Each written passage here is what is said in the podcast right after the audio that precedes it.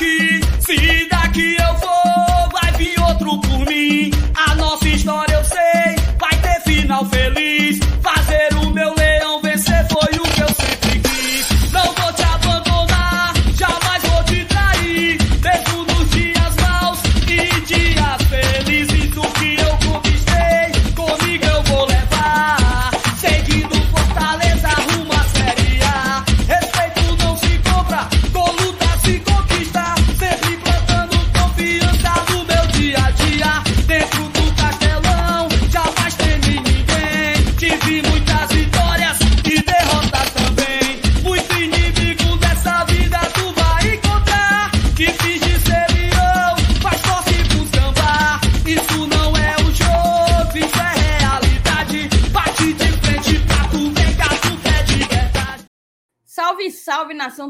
Sejam todos bem-vindos a mais uma livezinha aqui no GT, GTzinho de açúcar, no Glória e Tradição. Livezinha de sextou. A gente pensa que a galera vai para farra, né? Mas antes tem live do GT, a galera é componente obrigatório para todo final de semana bem sucedido. Então, vem para cá, convida todo mundo, compartilha essa live aqui nos teus grupos de WhatsApp. Aqui embaixo tem uma setinha, você consegue copiar o link, joga em todos os teus grupos de WhatsApp e chama a moçada para chegar. Hoje a gente vai falar das últimas notícias do Fortaleza, né? Teve saída e nota de agradecimento, dentre algumas outras coisas. E, claro, né? Sexta-feira tem que ser junto com vocês do chat. Vocês sempre pautam a gente, mas na sexta a gente a gente dá mais liberdade de que vocês coloquem os assuntos que vocês querem que a gente discuta aqui para finalizar a semana, tá? Não deixa de papocar o dedo no like, tá? Deixa o teu like logo agora, de início, logo no começo da live, para a gente não ter que ficar pedindo no decorrer dela. Deixa o teu like, não te custa nada, nem mesmo tempo, mas para a gente vale muito. Você amplia o nosso alcance, amplia é, a relevância né, do conteúdo do canal e isso, sem sombra de dúvidas, traz frutos muito positivos para nós, para vocês e, por que não, para o Fortaleza também, né? Também não deixa de se inscrever se tu ainda não foi inscrito e chama sempre alguém para se inscrever junto. Compartilha o Glória e Tradição com algum amigo tricolor que ainda não, não sei porquê, mas ainda não é inscrito por aqui. Dados todos esses recados, eu vou chamar a vinheta e a gente vai começar a livezinha do jeitinho que vocês gostam.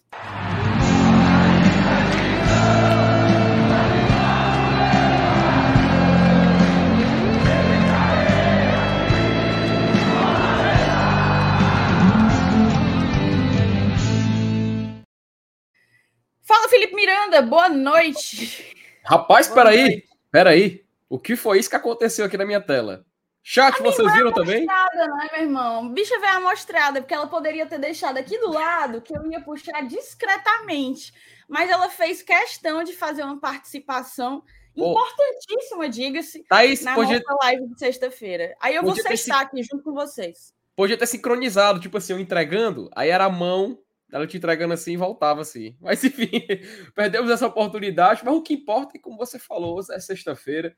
Eu sei, é, tem uma galera que já tá, já sabe o meio do mundo, tem outros que ainda vão sair, tem outros que estão baqueados, que é o meu caso, tem outros que estão atrasados, que é o caso do nosso outro membro da bancada que já tá chegando daqui a pouco. Mas o que importa é que hoje é sexta-feira e a gente vai falar de Fortaleza, né? Porque é como você falou, né, Thaís? É, aquela música né, da novela Senhora do Destino, né? Chegadas e partidas, né? Hoje a gente já viu, já começou a se despedir de Luan Poli, né? Inclusive já anunciado aí pelo, pelo Coritiba. E também tem novidades na questão do sócio, né? Tem até um no chat aí, o Pedro já deu uma novidade aí, mas a gente vai dar também outra notícia importante, principalmente para a turma que costuma fazer o sócio e não ir para o estádio. Fortaleza tomou uma medida, acho que importante, acho que vale, vale debate, vale discussão. Já conversei com alguns torcedores, alguns acharam exagerados, porque pode efetuar. Enfim, vamos conversar sobre isso, mas são mudanças no, na forma que Fortaleza vai reger a entrada do sócio no estádio. Enfim, espero que a galera curta mais live do GT. E bora lá, né? Que assunto não vai faltar, não. Não, não vai faltar, não, tá? Então vamos começar com o chat, né? A gente sempre começa com o chat. Felipe, eu não sei se tu tá sabendo. Opa! Eu espero que, que esteja, mas também se não tiver, vai saber agora. Hoje, veja bem, hoje é... vai ser a minha última live em algum tempo. Opa! Opa! Então, peraí. Então, vamos entender aí. Porque me chegou aqui no ponto, chegou aqui no meu ponto, Thaís, de que você vai voltar para BH? É verdade isso? Não, peraí, vamos com calma. Ainda não chegou esse momento. Mas eu vou viajar para BH. Eu passarei ah, alguns bom. dias lá. E, e de lá eu já vou para o Uruguai para fazer a cobertura do GT lá no Uruguai, em. Vou para Montevideo, mas Punta del Leste, né? Punta é. del Leste e Maldonado. É, vamos fazer a cobertura lá, eu, Saulo, e vamos tentar trazer toda a atmosfera dessa segunda fase de pré-libertadores, segunda fase de Libertadores, né? Para a moçada aqui inscrita no GT. Então, ó, amanhã eu não faço, né? Acho que amanhã não tem live, na verdade. Não, é, amanhã é a folguinha. É a, folguinha. a folga, isso. É, no domingo, no domingo, eu viajo. E aí eu só volto no dia 27 de fevereiro, fevereiro? no final do mês. 27 de fevereiro eu volto aqui. E eu não sei se eu vou conseguir participar das lives, né? Então, pode ser que eu arrume outra forma de contribuir. É, mas das lives eu tenho quase certeza que, que vai ser complicado. Mas é isso, então vou fazer valer aqui a minha última livezinha do mês, digamos assim. Não vai ser do mês, mas a última livezinha por alguns dias, certo? Vamos começar aqui com o José Cardoso. Boa noite, ET. Não entendi o empréstimo de Ronald ao Cuiabá.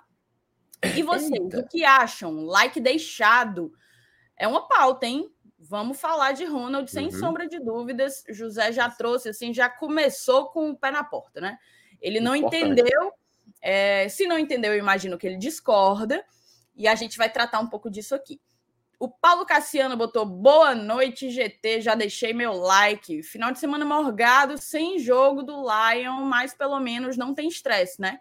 Que terça tenhamos força, inteligência e raça para ganhar do Bahia City.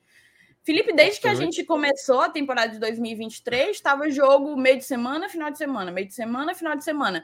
Agora é. o Fortaleza está tendo aí uma folguinha de alguns dias, né? Jogou na uhum. terça, uhum. sequer foi na quarta, jogou na terça e só joga agora na próxima terça. Portanto, uma semana aí de folga, de trabalho, para que o time consiga se preparar para essa sequência importantíssima que vem com Bahia, CSA e Deportivo Maldonado, né? E Thaís, é aquela coisa, é, até na entrevista do Galhardo, que a gente vai daqui a pouco também conversar um pouco sobre isso, é, ele falou dessa questão da, da espera né, para o próximo jogo, e assim, não assistiu uma surpresa, né? Mas ele relatou também o caso do possível adiantamento do jogo do Náutico, né? Que vai ser provavelmente, pode ocorrer entre os dois jogos da Libertadores. Ele até usou uma frase que assim, não tem o que questionar, aceitar e jogar é, por parte dos atletas. E isso, né, essa pausa, até acredito sim que se tinha um momento para ocorrer uma pausa, talvez esse momento seria o ideal, porque o time vem de duas derrotas, é necessário aquela, aquele momento de puxar o freio de mão, de tentar chegar àquela consciência de que, peraí, alguma coisa está errada, a gente precisa dar um tempo, precisa conversar. Algo que até ano passado a gente discutia, poxa, imaginou se a Copa do Mundo é no meio do ano, dá uma pausa, Fortaleza respira. Só que o Fortaleza ele gosta de brincar com a emoção do torcedor e foi tudo ligeiro, foi tudo atrás, jogo atrás de jogo, a gente conseguiu trocar o pneu com o carro andando. E aí, chega nessa temporada, a gente tem é, esse pequeno desvio, né? Porque são só duas derrotas. Assim, é claro, a gente fala só duas derrotas, tem torcedor que vai falar logo assim, pô, mas perdeu o clássico, perdeu para ABC. Não, a gente tem noção do tamanho das derrotas, mas ainda bem que a gente tem essa oportunidade de puxar o freio de mão, conversar, acalmar e se preparar para o jogo contra o Bahia, que vai ser o primeiro confronto de Série A que o Fortaleza vai ter na temporada. É óbvio, o Bahia que a gente vai enfrentar agora em fevereiro não vai ser o Bahia da Série A. O Bahia ele vai passar por muitas mudanças, ele ainda vai contratar mais jogadores, ele vai ter uma.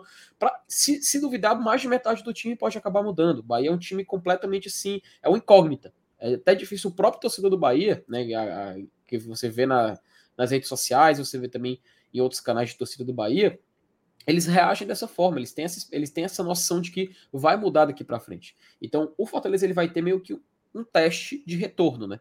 Ele teve um teste com a equipe de Série B, depois enfrentou outra equipe de Série B, que é um clássico, e isso desequilibra o confronto, tira aquele favoritismo que seria da equipe de primeira divisão, e agora ele volta para poder enfrentar o Bahia e o jogo ser em Salvador, né? O que é um acréscimo mais, uma dificuldade maior. Então, eu acho que veio a calhar essa pausa. E aí cabe a gente aproveitar, cabe a gente entender, ter noção do momento. E aí, quem sabe, a gente consegue recuperar, nem que seja o rumo das vitórias, mas que a gente pare logo com essa sequência de derrotas que é incômodo e o torcedor tem noção do quanto isso atrapalha, né? Não é à toa que nas redes sociais já tá, já tá uma maluquice, né? A galera já tá compartilhando cada opinião aí que minha Nossa Senhora. Não, assustador. O Paut chegou aqui na, na live já falando sobre. Assustador. alguns... Aquela coisa, né? É... Hoje eu tive um pouco de raiva da minha mãe por ter me alfabetizado. A verdade é essa. A verdade Peraí, é aí não. Aí é putaria. Evaldo Miranda, boa noite, amigos do GT. Boa noite, seu Evaldão. Leonardo, Fortaleza tem que voltar a ser aquele time que fazia um gol e iria buscar o segundo, o terceiro. Hoje o Fortaleza é um time que faz um gol e se retrai. Eu não, não sei bem se a palavra se retrai, tá? Mas sem sombra de dúvidas, algo que vem me incomodando nesse Fortaleza de 2023 é que a gente cria a oportunidade de sair à frente do placar e depois baixa o ritmo. Eu não acho que é uma questão, ô Leonardo, de retranca, mas a gente é como se o Fortaleza se contentasse. Pronto, estamos na frente e vamos conduzir, administrar o jogo. E eu não acho que placar de 1 a 0 é jogo para ser administrado. Eu sinceramente não acho. Jogo para ser administrado é 2 a 0 ou mais. Um 2 a 1 no final. Mas 1 a 0 é um resultado perigosíssimo. Perigosíssimo. E isso. O Thiago Ma... diz. E, e, só um detalhe, e isso, Thaís, se, se, a gente olhar a história dos jogos do Fortaleza nessa temporada, meio que vai escalando, né? Meio que a gente vai procurando esse tipo de. não vou dizer que a gente está procurando, mas os roteiros eles vão começando a se repetir, né?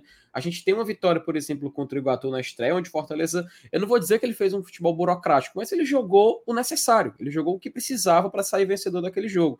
Contra o Calcaia, a gente vê um roteiro parecido também. Contra o Campinense, a gente vence de 2 a 0 naquele, naquela tarde no PV, onde Fortaleza novamente jogou o necessário para a vitória Contra o Sergipe, talvez foi o jogo onde o Fortaleza teve assim, uma dedicação ofensiva muito grande, mas infelizmente, por erros de arbitragem, a gente não goleou o Sergipe naquela oportunidade, foi só 1 a 0 Por isso que esse jogo eu acho que o placar é enganoso.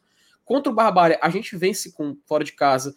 No último minuto, o Fortaleza teve que ir atrás. Aí, contra o Atlético Cearense, fenômeno parecido contra, de contra o Sergipe, onde o Fortaleza sobra em campo, só que aí o placar refletiu a realidade. Vence por 6 a 1 goleia, beleza, tudo, tá tudo certo. Contra ABC e Ceará é que foi sim a maior mudança que Fortaleza teve na temporada. Contra o ABC nem parecia o mesmo time, né? até no pós-jogo, se não me falha a memória, estava eu, Márcio Renato e Elenilson, a gente chegou a essa conclusão. E contra o Ceará foi uma, foi uma completa, um, um completo desastre aquele primeiro tempo comprometeu todo o restante da partida. Fortaleza até tenta voltar, mas não consegue. E aí a gente vê isso se repetindo, né, Thaís? Esse futebol que passa essa impressão de que o Fortaleza quer jogar só o necessário, que os jogadores aparentemente é, sabem da importância dessas partidas, mas eles têm noção de que existem confrontos mais fortes dali para frente. E foi aí que acredito que teve o jogo, que o jogo do Ceará acabou caindo nesse entendimento de que ah, é um clássico, é um clássico, mas é uma fase de grupos. Se perder, tá tudo certo. Não é tragédia. A entrevista do Tinga me passou essa impressão. Eu fiquei muito preocupado quando eu li aquela declaração dele. Me passou um, um certo, uma certa sensação de que é, talvez eles estejam se guardando para algo maior. Talvez eles possam estar se preparando justamente para esse jogo no Uruguai. Passa essa sensação. Eu repito, não quero acreditar nisso. E até talvez nem, nem possa ser isso no fim das contas. Mas a sensação que o torcedor sente, principalmente após aquela entrevista, é de que o Fortaleza está se resguardando. E agora, essa pausa, repito, pode ser crucial e muito importante para a gente recuperar até essa mentalidade.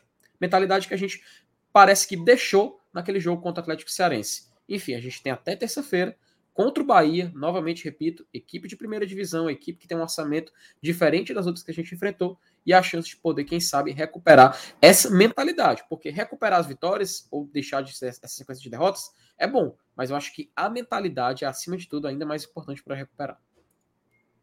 Perfeito, com certeza. Eu acho, na verdade, que o comportamento do Fortaleza é, foi determinante, principalmente no início, né? O comportamento do Fortaleza do primeiro tempo foi determinante para o resultado da partida. É, o Thiago Galhardo até mencionou um pouco sobre questão de, de atenção, né? Eu acho que é um, um conjunto de coisas que juntas fizeram com que o time entrasse em uma rotação completamente diferente da do Ceará, por exemplo, né? Da do Ceará. Sim, sim, é, sim. Vamos seguir aqui nas mensagens. O Thiago Macedo, boa noite, bancada. Vi que Luciano Jumba pode não renovar com o esporte e que poderia sair agora mediante um cascalho para eles. Não seria um bom nome para irmos atrás para jogar pelo nosso lado esquerdo? Nem estava sabendo dessa notícia aí do Juba. O que é que tu acha, hein, hein, Felipe? Tu queria ver o Luciano Juba aqui no Fortaleza? Tais, vou ser bem sincero, eu também não estava por dentro dessa, dessa notícia do Luciano Juba. Não, assim, para o cenário atual do Fortaleza, a gente meio que se reforçou para esse ataque, né? Inclusive, é uma grande reclamação de parte da torcida de que o Fortaleza está se reforçando muito em posições mais para frente e esquecendo um pouco das opções defensivas. Mas eu, sinceramente, assim, vejo que o Fortaleza se, se reforçou para essa área e mais um jogador talvez seria uma, uma concorrência ainda maior. E ia ficar jogador sobrando e não ia ter nem espaço, porque quando o Moisés retornar, a gente sabe que sim, vai demorar ainda um pouquinho, mas quando ele retornar, a gente vai ter Moisés, a gente vai ter o Júnior Santos, que foi contratado para brigar por essa posição, vai ter o Pedro Rocha também. Então, acho que vai ser meio que uma, uma grande fileira de jogadores esperando a oportunidade. Então, Ainda tem até o, o Adolfo comentou aqui no chat também que já está próximo do Cruzeiro e tudo mais. Mas de qualquer forma, eu acho que seria aumentar ainda mais uma, um, uma posição do, de campo do Fortaleza, onde ele já tem jogadores que foram contratados para fazer isso, né? Enfim, acho que é um nome interessante, mas eu não, não me animaria, não. É, a gente trouxe dois laterais esquerdos, né? É... O Bruno Pacheco e o Lucas Esteves. O Lucas Esteves não foi relacionado no último jogo. Não foi uma questão médica, clínica, foi uma opção técnica, né? E eu vi agora há pouco, antes de começar a live, é, eu vi que a gente. que o Lucas postou uma foto, Felipe. Não sei se você viu. Opa! Ele postou um story com o Lucas Lima e aquele. Como é o nome daquele centroavante? Luiz Adriano. Luiz Adriano. Que hum, jogou no Palmeiras. Palmeiras. Exato. Eles dois bateram a foto juntos e tal. Eu imagino que a foto seja recente. Ele com o Lucas Lima e o Luiz Adriano. E, e aí eu fiquei com a sensação como se ele estivesse em São Paulo, entendeu? É, não sei se é, não sei se é recente. Não vi fotos de treino se ele estava lá, não acompanhei o Instagram do, do Fortaleza hoje, ontem, mas pela foto que ele postou, ele não está aqui em Fortaleza, né? Ele postou há 23 horas. A, a, as férias do Fortaleza, a folga, né? Na verdade, perdão, a folga do Fortaleza foi justamente na quinta-feira, ontem. Então pode ter sido que tem, pode ser que tenha sido uma, um, ele foi passar folga em São Paulo, sei lá. Mas enfim, só quis levantar esse ponto porque eu vi realmente minutos antes de entrar aqui na live. Quanto ao Juba, cara, eu acho que o. Eu não sei se ele tá é, à altura das competições que a gente está disputando, vai disputar. Mas eu também não vejo com maus olhos a contratação dele. Assim, ele é um, ele é jovem ainda, né? Tem 23 anos e tem bons números para um lateral no, no, no esporte.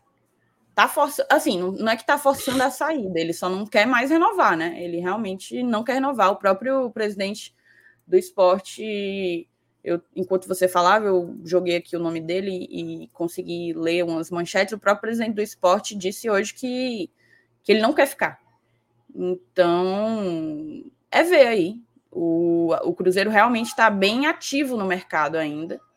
E pode ser que seja um. É, um, é inclusive um perfil de contratação do, do que o Cruzeiro vem fazendo. Contratações mais baratas, né?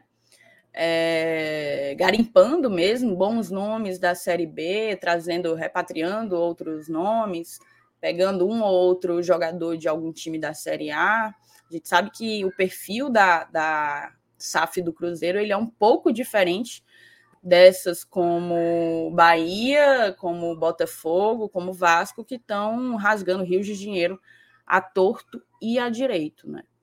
É, uhum. Enfim, é um jogador que eu não veria com maus olhos, caso viesse. Acho que é. valeria a pena a gente experimentar, justamente e principalmente pela idade. Vamos seguir aqui. Adolfo Medeiros, boa noite, GT. Eu não achei interessante a saída de Ronald.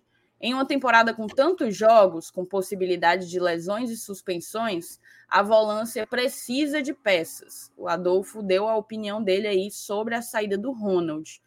Cara, vamos falar logo do Ronald? Eu estava esperando o, o Márcio Renato chegar, mas eles até comentaram sobre o Ronald ontem. Então, acho que dá para eu e você fazermos esse bate-bola aqui sobre o nosso volante que foi agora emprestado ao Cuiabá, né? Isso. Foi emprestado ao Cuiabá. O... Vamos lá. Vamos tentar recapitular aqui quem são os volantes do Fortaleza, certo? A gente tem Lucas Sacha, Caio Alexandre, Hércules, Zé Wellison. Mais algum? Eu vou até fazer o seguinte, vou melhorar o nosso debate. Vou colocar na tela os jogadores de meio de campo do Fortaleza que a gente vai poder listar. Porque, por exemplo, o Samuel, ele não necessariamente a gente pode considerar assim um volante, né? Mas numa emergência, numa situação assim de jogo, ele pode se adaptar a essa posição, né? O Porque mesmo com joga... o Caleb, tá? Isso, pronto, o Caleb também que. Tá, descer aqui um pouco. O mesmo com o Caleb. Pra gente poder enquadrar todos. Pronto. Ah, da mesma forma também a gente pode colocar como você, o Caleb, como você falou, Pochettino ele joga mais adiantado, mas em algumas situações de jogo ele até recua um pouco mais, pode fazer a função de forma de, como forma de improviso. Mas de fato, assim, de é, suspe, é, volante de origem mesmo, a gente tem só aqueles citados inicialmente. O Ronald, ele meio que já estava sobrando, né, Thaís? Ele meio que já, estava meio que ficando esquecido aí Ele estava sobrando, né? ele estava um pouco sem clima com a torcida. E, e, ele era, de fato, assim, uma das últimas, uma das últimas opções do Voivoda, né? E eu, eu acho que pela idade dele e, e talvez pela pretensão que o Fortaleza ainda tem de obter em cima dele retorno financeiro, mantê-lo ali esquentando o banco talvez não fosse a, a medida mais interessante. Nem para ele, que quer jogar, eu tenho certeza, nem para a gente, né? Nem para a gente. Então, eu vejo dessa forma a alternativa de, além dos nossos quatro volantes de ofício, a possibilidade da gente eventualmente utilizar o próprio Caleb como, como um volante. O Poquetino não tanto, mas você mesmo falou, né? O, o próprio Voivoda já tinha utilizado em alguns momentos Matheus Vargas e Lucas Lima como volantes, né? Então eu não vejo como uma objeção a, o posicionamento médio do Tomás Pochettino impedi-lo de, de exercer uma função eventualmente de volante, a depender do contexto do jogo. Então nós temos aí Caio Alexandre, Hércules e Lucas Sacha Zé Wellison e uma alternativa com Caleb e mais, mais dificilmente o Tomás Poquetino. É, não acho, a galera está citando o Samuel, não acho que é uma posição que o, que o Voivoda utilizaria o Samuel. É, acho que ele tende a render muito, muito mais da maneira como vem jogando, né? Com mais liberdade, flutuando pelos dois lados jogando por dentro quase sempre. Então, não acho que é, será no Samuel que o Voivoda vai mexer. A gente tem aí quatro, quatro volantes. Jogamos normalmente com três, ou com dois, perdão, eventualmente com três. Então, para que a, a, a transação do Ronald tenha acontecido, eu imagino que tenha havido aí uma, uma colocação do Voivoda, né? Acerca dos atletas que ele de fato, com quem ele de fato quer contar. E eu acho que isso é importante, tá? Para o Ronald. Não, além dele não ser. É, não tá ali nas cabeças, né, para entrar, ele também estava meio que desgastado, a torcida criticando muito cada atuação ruim dele. Ele fez bons jogos ano passado, assim como fez jogos ruins. Acho que o grande problema do. Do... Vixe, Maria, minha bateria vai, vai descarregar já já. Acho Eita. que o grande problema do Ronald é a falta de regularidade. Eu não vejo nele regularidade, assim. Ele é um cara que joga dois jogos bons e três ruins. Aí depois faz um jogo bom, aí faz um dois, dois ruins. E por aí vai, entendeu? Hum, uhum. Eu acho que é o contrário, por exemplo, de Caio Alexandre, de Hércules e de Sacha, por exemplo, que são jogadores muito regulares. Fazem jogos ruins? Fazem, claro, qualquer jogador faz. Mas eles entregam bem, bem mais. Felipe, é, vai lendo aí as mensagens, Opa. só enquanto eu coloco aqui para carregar, por favor. Nada de boa, vamos continuar aqui então. Enquanto a gente aguarda até o nosso querido MR também, que já está chegando aqui na live, né? O Adolfo, boa noite GT. E não achei interessante a saída de Ronald, uma temporada com tantos jogos, com possibilidade de lesões e suspensões. A volância precisa de peças. Pois é, e o, Ju, Ronald, o, né? Que justamente é o. O Adolfo, a gente acabou de ler. Oh, Felipe, essa foi oh, a última foi que a gente leu. A gente ah, ficou ah, então, falando então... aqui cinco minutos de Ronald por causa do Adolfo, pô. Então, perdão, é porque, eu tava, é porque eu tava. Depois tu dá uma lidinha rapidinho no chat privado, é porque eu tava me atentando naquilo ali que eu, que eu mandei ali no chat privado.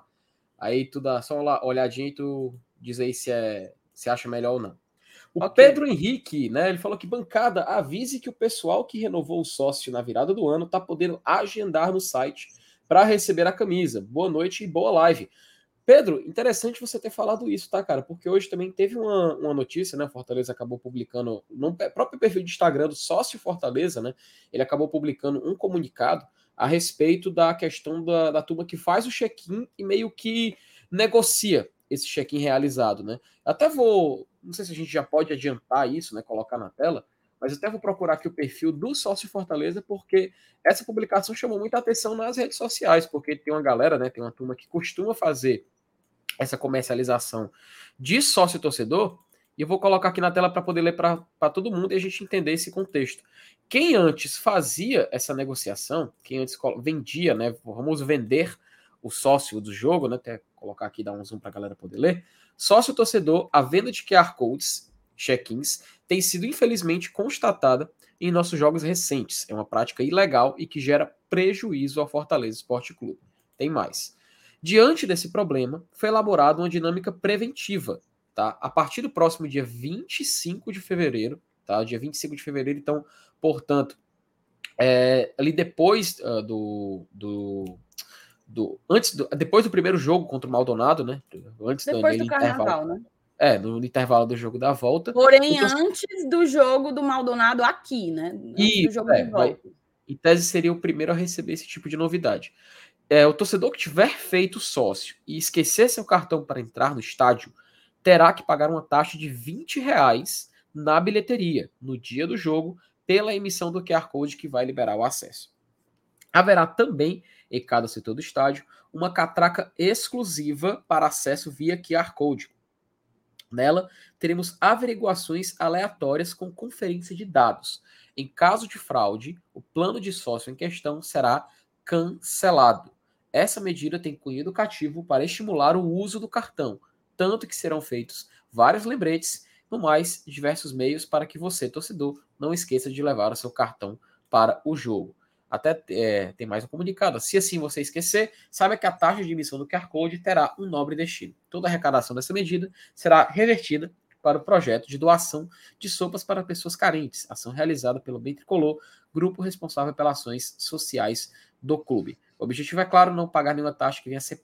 É que nenhuma taxa que venha a ser paga. Mas se ainda assim você quiser ajudar o projeto do Sopão, se, segue para o Pix para doações. Está aqui o Pix, publicado aqui pelo Bem Tricolor. Mas o fato né, é que algumas medidas estão sendo tomadas. Então, essa questão de evitar a comercialização, a venda né, de QR Codes ou a venda de check-in, como vinha acontecendo com algumas pessoas, já é para é, conter essa, essa prática que vinha causando um prejuízo vinha causando um prejuízo do Fortaleza. Então, novidades, né? Tanto como o Pedro avisou da questão de poder já é, agendar a sua camisa que era para receber na promoção do sócio, como também isso aí de acabar com a venda de check-ins, né? O que, que tu achou, Thaís, dessa novidade aí que o Fortaleza acabou divulgando? Cara, é uma situação um pouco complexa, assim, né? O, o sócio torcedor ele já paga caro, são planos caros. A título do Brasil de 2023 não, não é um valor fácil, né? De você de você ceder, de você ceder em prol do seu clube do coração. E o maior problema que eu vejo nisso tudo, assim, eu achei que foi bem pensada a coisa do viés filantrópico aí. Inclusive, a gente também contribuiu, para quem não lembra, a gente fez uma live de live solidária de Natal, né? Vou até já já prestar conta aqui com vocês. A gente fez uma live solidária de Natal e o Bem Tricolor, que é uma entidade sem fins lucrativos vinculada ao Fortaleza, ele faz muitas ações sociais é, através de torcedores tricolores, né? O Bem Tricolor recebeu uma parte do, do dinheiro. Então, eu acho que foi bem pensada a coisa de, de mostrar de mostrar o viés pedagógico, de mostrar o viés pedagógico da medida. O grande problema aí, o Felipe, que eu acho, é porque o serviço do sócio ele deixa a desejar em muitos aspectos, sabe? Na tratativa com o torcedor, principalmente. É gente que quer fazer adesão e não consegue, porque não obtém resposta, não obtém retorno, ou obtém um, um tratamento deficitário. É gente cujo plano é, termina busca o, o programa do sócio para renovar e não consegue, e não consegue. É gente que tenta resolver algum problema e não consegue. Eu acho que o grande problema aí é você colocar uma multa num serviço que precisa ser, ser... Nossa, eu tinha botado para carregar e não tinha ligado. Liguei na tomada e não liguei no. Acontece é você colocar um, uma multa num serviço que tem muitos pontos de melhora, muitos pontos de evolução, tá entendendo? Eu acho que existe, para mim é muito claro que existe sim venda de check-in, existe. É, a própria mudança aí, né? A obrigatoriedade do cartão, até um tempo desse, a gente não precisava do cartão. Eu não levava o meu cartão de sócia para o jogo, eu só levava o check-in. Mas aí a moçada começou a entrar com o check-in, né? Fazer o check-in, cancelar, fazer outra, aí entrava duas pessoas com o mesmo sócio. Né? e o sistema permitia isso. Como é que o sistema permite isso? Né? Como é que o sistema permite isso? Aí o clube mudou. Não pode mais. É, não pode mais cancelar no dia do jogo. Tem que ser antes, na véspera. Mesmo assim, a galera continuou. A galera continuou buscando meios de burlar aí todo, todo esse sistema e acabar, óbvio, levando o clube a ter alguns, alguns prejuízos. Então eu entendo a justificativa. Eu achei que o clube teve o, o cuidado de dar um viés dar um viés pedagógico na coisa, mas para mim é um pouco contraditório você impor isso como tipo assim, olha, a gente está fazendo isso aqui para melhorar, a gente está fazendo isso aqui para evoluir, para não haver venda de check-in, a gente está consertando um problema. Enquanto há vários outros problemas, principalmente na relação com o cliente, na relação com o torcedor, a serem corrigidos, entendeu? O próprio site do sócio é uma coisa horrorosa. O próprio site do sócio é uma coisa horrorosa. Pois é. é. Há um aplicativo em andamento, há um aplicativo sendo desenvolvido por gente competente, inclusive. É, mas enquanto esse aplicativo não é lançado, a gente continua numa plataforma com muitas, muitas falhas. Uma plataforma com muitas falhas. É, então, eu acho que é uma, é uma situação mais complexa do que você dizer, ah, achei bom, ah, achei ruim, tá entendendo? Acho que existem é, mais de uma expectativa, expectativa, perspectiva. Eu queria que a moçada do chat mandasse aí a sua opinião, tá? Mandasse a sua opinião aí é, acerca dessa medida que vai ser implementada a partir do dia 25 de fevereiro. O voador de Anão ele pergunta se para fazer a carteira é só no PC. No PC e na loja Conceito, ali na desembargador Moreira, tá bom, voador? Uhum. E tu, Felipe, queria ouvir a tua opinião enquanto a moçada ainda não, não coloca a dela, né? Thaís, é, Eu queria que é. o Fábio, o Fábio tá no chat, eu queria que o Fábio botasse a opinião dele aí pra gente trazer pra tela. Vai. Pronto, interessante também. E assim, Thaís, eu, eu concordo contigo, porque assim, me passa a impressão de atitude de querer resolver, eu acho boa. A atitude de querer ir atrás e resolver, eu acho boa.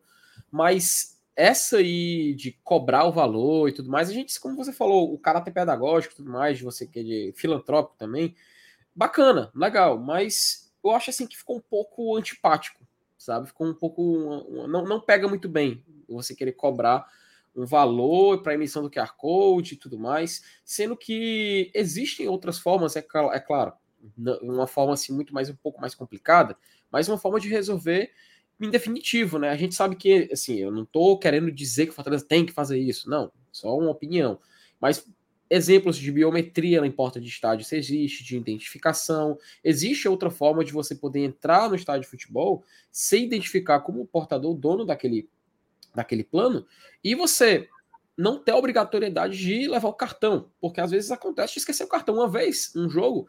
Eu só não lembro se foi em 2021, acho que foi no Campeonato Brasileiro, acho que foi no início de 22. Eu fui pro, fui pro Castelão, eu e meu pai, o CFTzão, e eu tinha esquecido meu cartão de sócio em casa. Acho que foi em 2021, aliás. Aí, putz, tem que resolver e tudo mais. Eu liguei para minha irmã, minha irmã estava em casa, pedi para ela entrar no site do sócio, ela enviar por, WhatsApp o QR Code e aí eu consegui entrar. Isso, hoje em dia, eu não conseguiria. Teria que pegar uma fila, teria que ir na fila lá do, do QR Code, que, que atualmente você tem que fazer essa burocracia. Ou seja, tudo ficou um pouco mais difícil. As medidas que foram sendo criadas para tentar resolver esse problema vão dificultando ainda mais a vida do torcedor. Então, com isso, a gente vai vendo só o, o, o, torcedor que costuma ir para o estádio e tudo mais, vendo mais uma barreira, uma pequena barreira, agora uma barreira um pouco maior, e isso vai restringindo, né? E sim, repito, é uma decisão que a gente entende o caráter que, de, de doação pedagógica, filantrópico, mas no final das contas fica chato. Fica chato. E eu espero que um dia a gente possa encontrar uma solução indefinitiva e que não dê do, tanta dor de cabeça, né? Até, pronto, o Thierry aqui, inclusive está sempre aqui no chat, ele falou, falou algo que eu acho um, um, bom exemplo. O cara que esqueceu o cartão vai de Americanas, vai sair, voltar pro, ó, sair e voltar para o estádio é impossível. Aí, às vezes, o cara também não tem eu dinheiro. Acho, eu, acho, eu acho interessante esse comentário do Thierry, mas antes da gente comentar, vamos fazer o seguinte: vamos fortalecer o debate? Pronto. Pra... Temos aí um novo integrante que chega muito pontual, né? Tá, tá pouco suado, homem. Seja bem-vinda à live de 9 horas. Chegou cedo. Meu amigo. E a internet ainda tá, grande, ó, a internet... E a internet da a internet tá avisando aqui. Ô, meu pai, tá... Thaís, eu não aguento não. Não aguento não, não aguento. Boa noite, né? O que, é que vocês estão falando aí, hein? Não, eu queria que você dissesse, o tópico agora é a questão do sócio. dessa novidade do sócio torcedor, de que agora quem esquecer do cartão, se quiser entrar no jogo, né, portanto retirar ali o seu QR Code na bilheteria, vai precisar desembolsar 20 conto, né, uma taxazinha aí de 20 conto que vai acabar sendo destinada a ações do bem tricolor. Queria que tu falasse um pouco sobre isso. O Thierry, ele tinha colocado aqui que o cara que esqueceu o cartão vai de Americana, sair e voltar do estádio é impossível. Às vezes o cara não tem 20 conto. E é assim, né? Os 20 reais seria para aquele sócio que fez o check-in e quer ir para o jogo, mesmo tendo esquecido o cartão. Porque aí você se dirige à bilheteria lá, vai ter designado uma bilheteria para isso.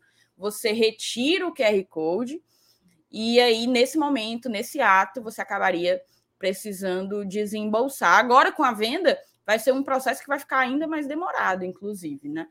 É, a galera vai ter que pensar um pouco nessa logística, nessa dinâmica. Mas eu queria ouvir de ti, Marcionato, o que é que tu acha da medida?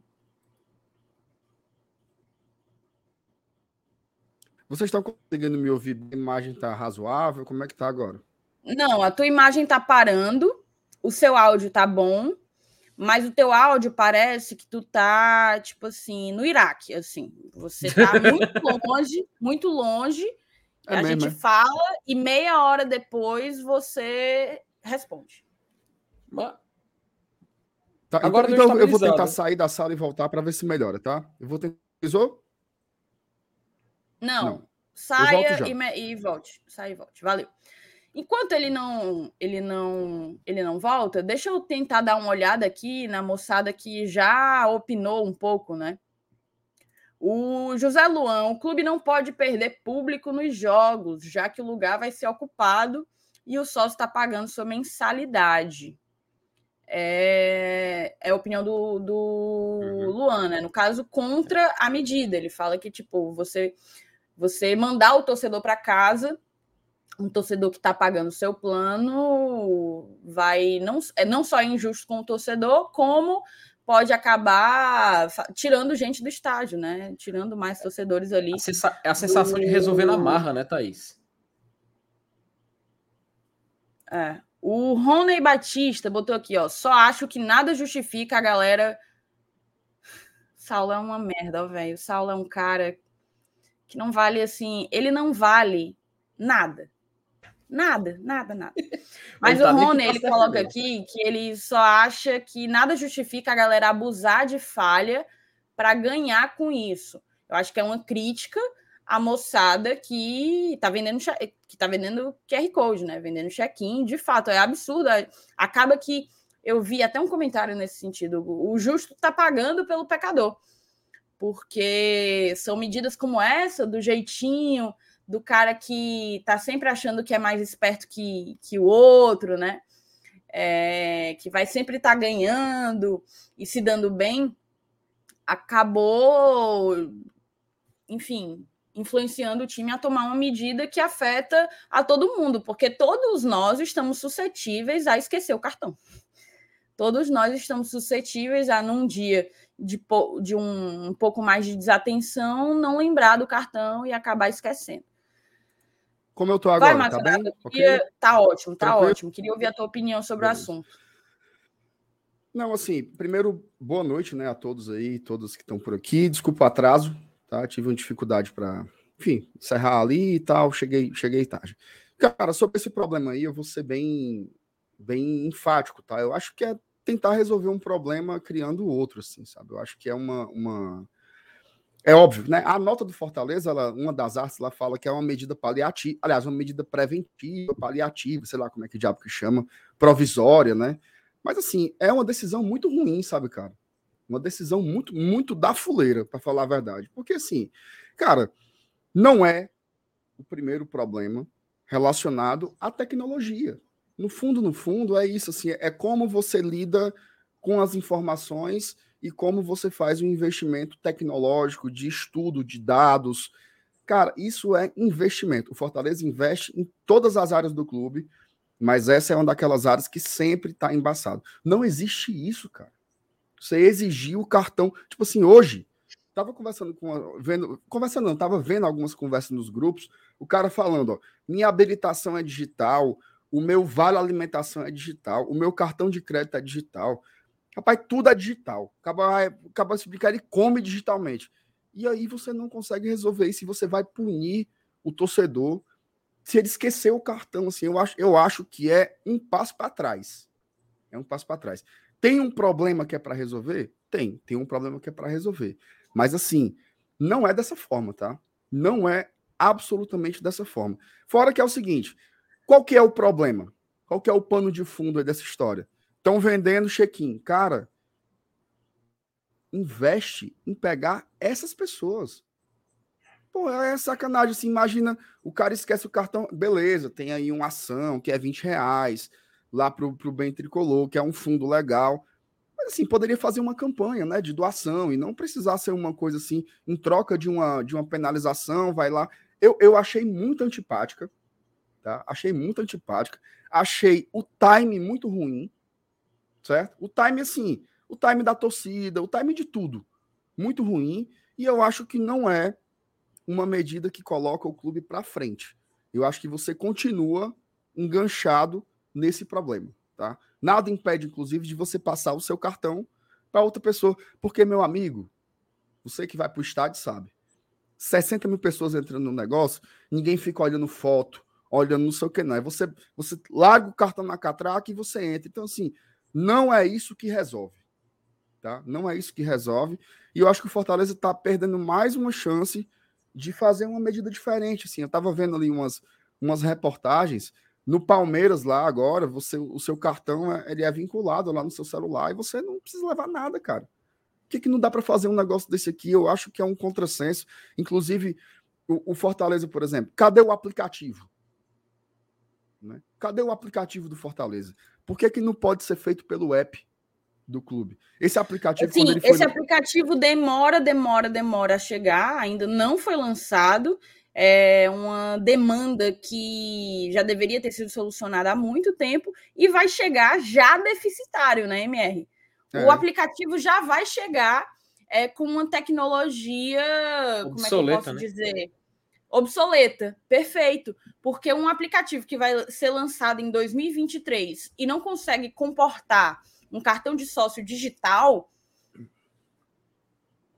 como é isso, né? É, é o clube eu, trabalhando para. Mas parece que ele está sempre correndo atrás de um, de um prejuízo, de uma defasagem. O clube nunca está uhum. inteiro nessas questões que envolvem a tecnologia, a tecnologia de informação do Fortaleza. É isso sim, enfim. Então, acho que, infelizmente, é, é, sei lá, cara, eu, eu, eu achei muito quando eu li, eu, na verdade, assim, eu reli algumas vezes para saber se era isso mesmo. Tá? Mas era, então, assim, eu acho, eu acho muito ruim, assim. E, assim, você, você corre o risco, olha só que loucura, né? Você corre o risco de deixar o seu consumidor, pensando do ponto de vista de mercado, né? Você corre o risco de deixar o seu consumidor super chateado. Imagina o cara, imagina aí, imagina a cena. Eu tô indo pro estádio com os meus filhos e eu esqueço o meu cartão cara, você vai gerar um aborrecimento, uma insatisfação. Jogo da Libertadores. Então, é, jogo da Libertadores. Tão grande, tão grande, tão grande, porque você não consegue resolver um problema que é de outra ordem, certo? Eu sei que é complexo, eu sei que o sistema de, por exemplo, o Felipe falou da biometria, isso é muito complexo, porque não é uma coisa que passa só pelo Fortaleza. O sistema de catracas e de entradas é uma questão do governo do estado do Ceará, né? Tem a ver com a modernização da própria Arena Castelão. Então é uma coisa que é, é supra-clube. Só que você não pode ficar tapando o sol com a peneira e essas medidas paliativas serem no, no lombo do, da massa de torcedores, assim. Porra, bicho, sei lá, eu acho tão, tão atrasado isso, sabe? Assim, exigir o cartão. Eu acho que hoje em dia é, é na contramão de tudo que tá rolando, sabe? Assim, eu sei que parece besteira, assim, ah, estão tacando pau numa coisa tão besta, mas não é, cara. Assim, a gente fala da modernização do gramado, dos equipamentos da, da, da eu ia dizer da educação física, ó, do, do, os, os, equipamentos lá da, da, sala de preparação física dos atletas. É, o CIFEC recebe investimentos incríveis para análise de desempenho, de estudos de, de, O Fortaleza hoje tem uma análise de, de desempenho riquíssima, não só para o futebol profissional, também para as categorias de base. Então, assim, tem vários investimentos e nessa parte aí daquele trato com o torcedor ainda é muito para trás. E não é só nisso não, é na loja, né, que a gente tem uma, uma expectativa aí de que agora que foi para a Volt, talvez melhore essa parte do e-commerce, né? É, é o que está numa promessa aí no ar. Mas para esse cara, não tem nada mais importante para um clube de futebol do que o seu torcedor, certo?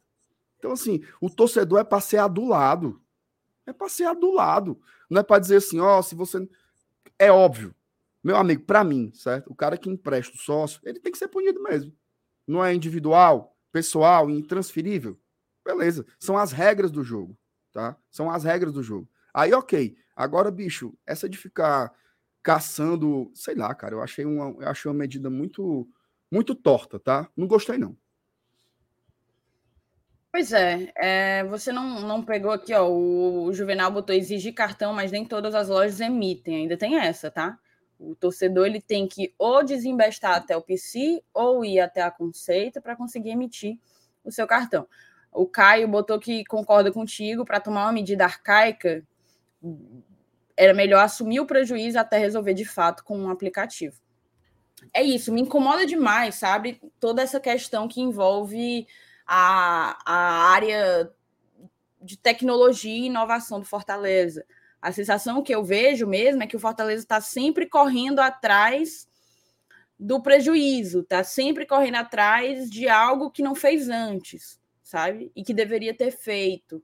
Eu acho que essa medida ela é mais uma, é mais uma dessa natureza. Eu entendo, existe de fato prejuízo para o clube, existe de fato venda de check-in, venda de QR Code. Ninguém aqui está questionando isso, mas a solução ela parece uma solução esquisita. E assim, né, Marcenato?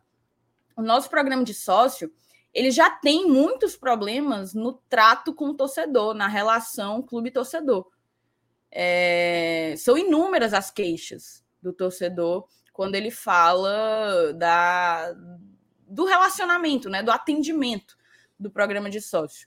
E aí me vem essa medida com tantas outras coisas que já estão há tanto tempo é, importunando, né, prejudicando o, a experiência do torcedor e não são corrigidas. Vai vir um aplicativo aí que, que a gente espera há muito tempo, e ele já vai vir obsoleto. O fato é esse. Ele já vai vir como um aplicativo que outros times no Brasil vão ter, vão ter, vão estar alguns passos à frente. A sensação é essa, a sensação é que o Fortaleza está sempre nessa área de tecnologia, alguns passos atrás. Alguns passos atrás. É, enfim, toda essa coisa da, do valor. Eu entendo que eles tentaram dar essa, esse viés filantrópico, é, falaram da questão de que o dinheiro vai ser destinado ao bem tricolor, é, mas eu acho que o buraco é mais embaixo, né? O, o ponto não é esse. O ponto não é o rumo do dinheiro, ou se é porque o clube vai lucrar ou não. O ponto é porque está sendo uma. Vai tapar o sol com a peneira, porque isso não vai. Isso não vai impedir a galera de vender QR Code, tá? Porque você ali, meu amigo, você esqueceu o cartão, vai lá, emite por 20 reais e vende num jogo de Libertadores por 80. Vai vender do mesmo jeito, meu chapa. Sabe qual é o problema aí? O problema aí é porque o sistema do Fortaleza ainda permite esse tipo de coisa. Assim como permitia que um mesmo sócio emitisse dois check-ins diferentes. E o check-in, o segundo check-in não cancelava o primeiro.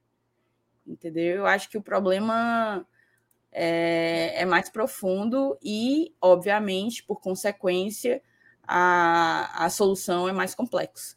Deixa eu ler aqui algumas mensagens sobre esse assunto o, o Carlos Gleudiston botou aqui, ó. Se é para impedir a venda, bastaria ter alguém para atender e verificar que a pessoa é sócio para liberar o acesso e que o sistema acusasse se alguém já usou naquele jogo.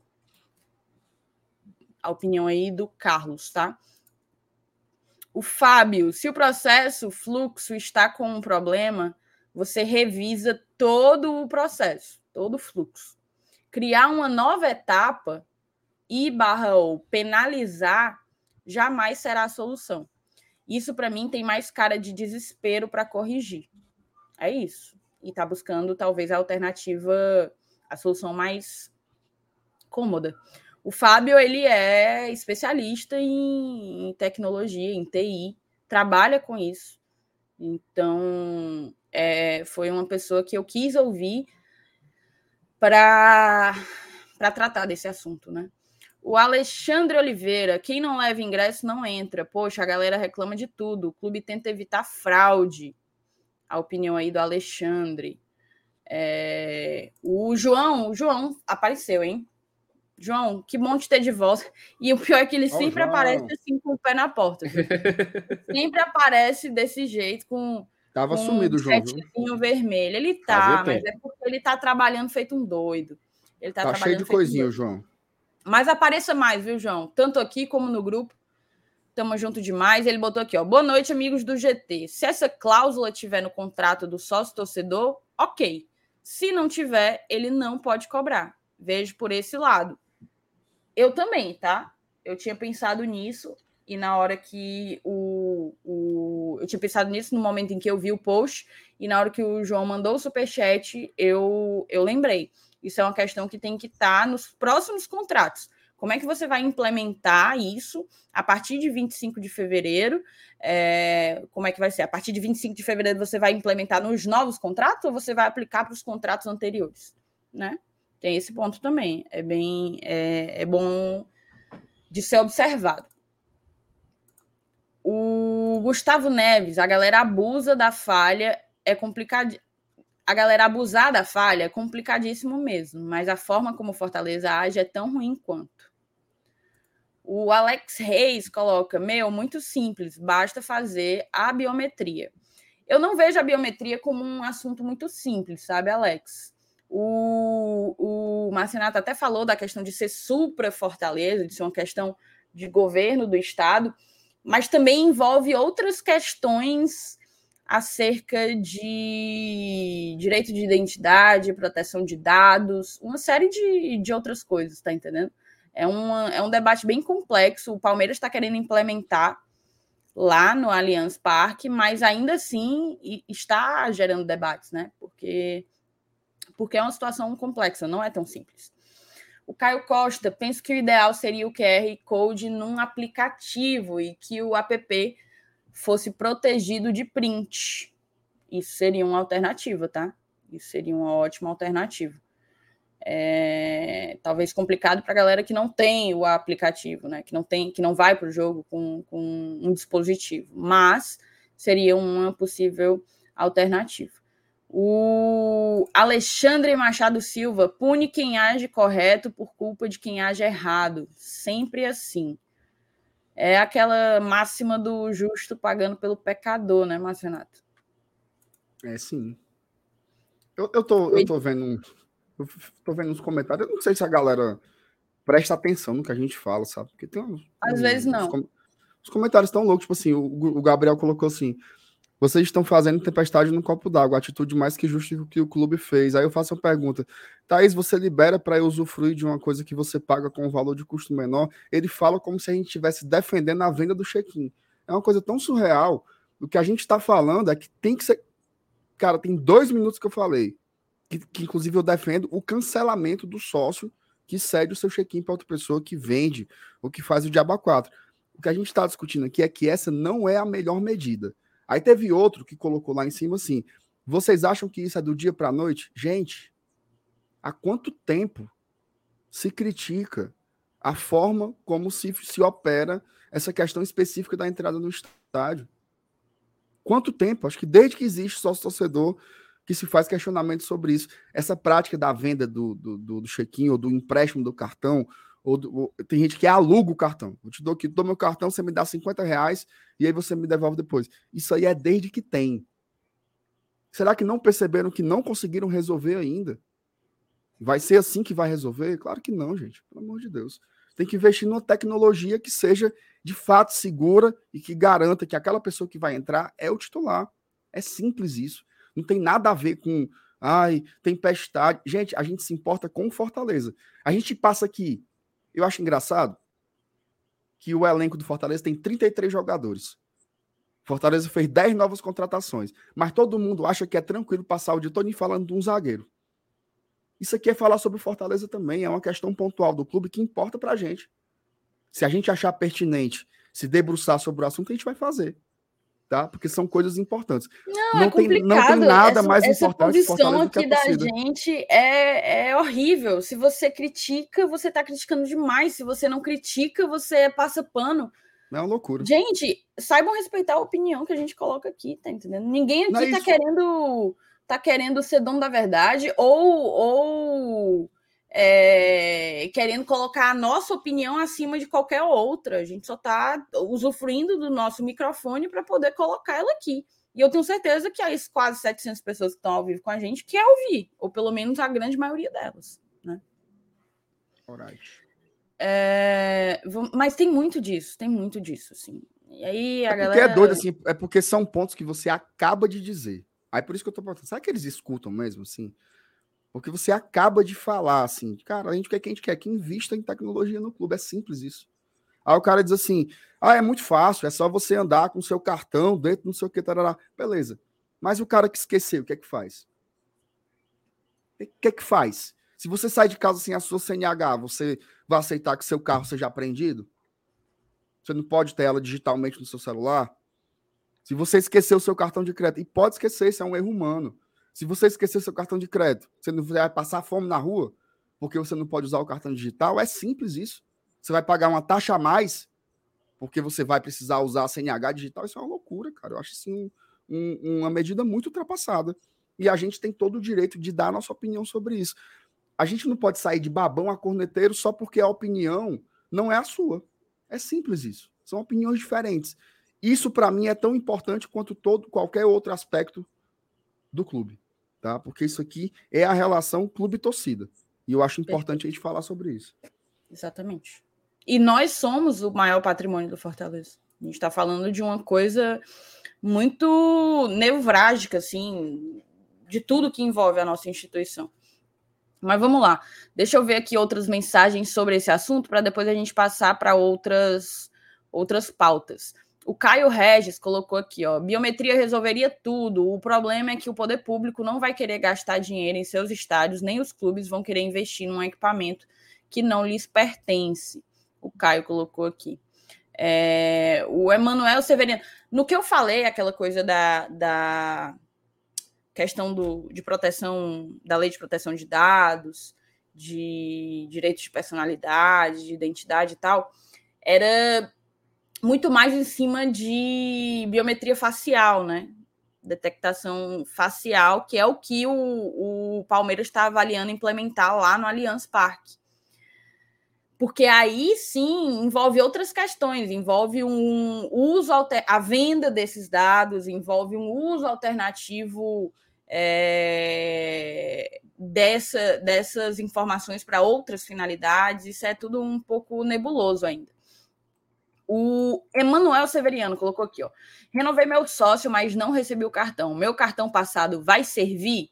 Emanuel, até onde eu sei, serve, tá? Eu passei é, muito tempo com um cartão anterior ao meu plano vigente, digamos assim. Eu, eu fui mudar o cartão para esses com fotinha, que são os novos, né? Recentemente, até pouco tempo atrás, o meu ainda era aquele que era sem foto, mas eu entrava normalmente, porque o cadastro é o mesmo, né? O, a tua matrícula junto ao clube, junto à plataforma é a mesma. O Fábio colocou aqui, ó, o ponto mais importante, isso não vai resolver nada. A crítica é porque é uma medida desesperada e antipática, não a ideal. É isso. Vamos encerrar o assunto. Acho que a gente conseguiu colocar os nossos pontos aqui. Felipe já voltou.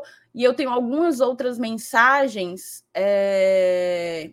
para ler aqui, tá bom? O João Alves de Lima botou boa noite. O único canal que ninguém desencanta e perde o prazer em assistir. Pobre do Castrinho, Meu rapaz. João, Pobre do Castrinho. Bené, Freire, boa noite, tropa boa. Already liked. O que, que é already liked, ô Márcio Renato? Isso aí é, é, é, é frescura do, do Bené, mas negócio de already liked. Putaria, Bené. Already liked. Gostasse? Gostei-se. O Paulo Stalmai botou aqui, ó. A fé que mimimi já descansou. Vamos deixar o pessoal trabalhar.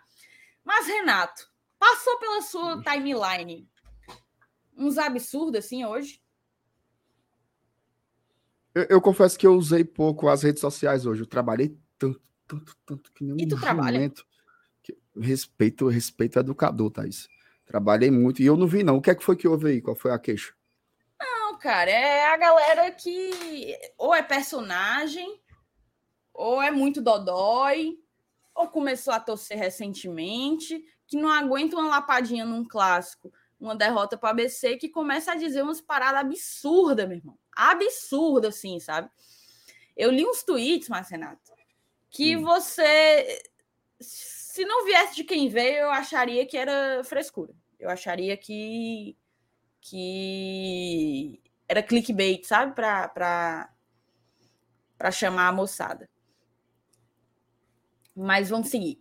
O Edmilson Prata. Boa noite, GT. Guilherme Caleb vão a Salvador? Vão, Marcenato? Vão, Felipe Miranda? Vão. Felipe tá, tá no no mute, abençoado. Tu tá Rapaz, agora que eu percebi, tava no mute aqui, eu apertando aqui. Mas eu falando e ninguém me ouvindo, macho. Minha nossa. Não senhora. tava mesmo. É, rapaz, eu tô, tô completamente areado. É, é, muita doença na cabeça agora. Minha nossa senhora. Enfim, vamos correr, vamos correr, vamos correr. ô, ô Marcenato, uma pergunta aqui que eu tinha para hum, tu. Diga.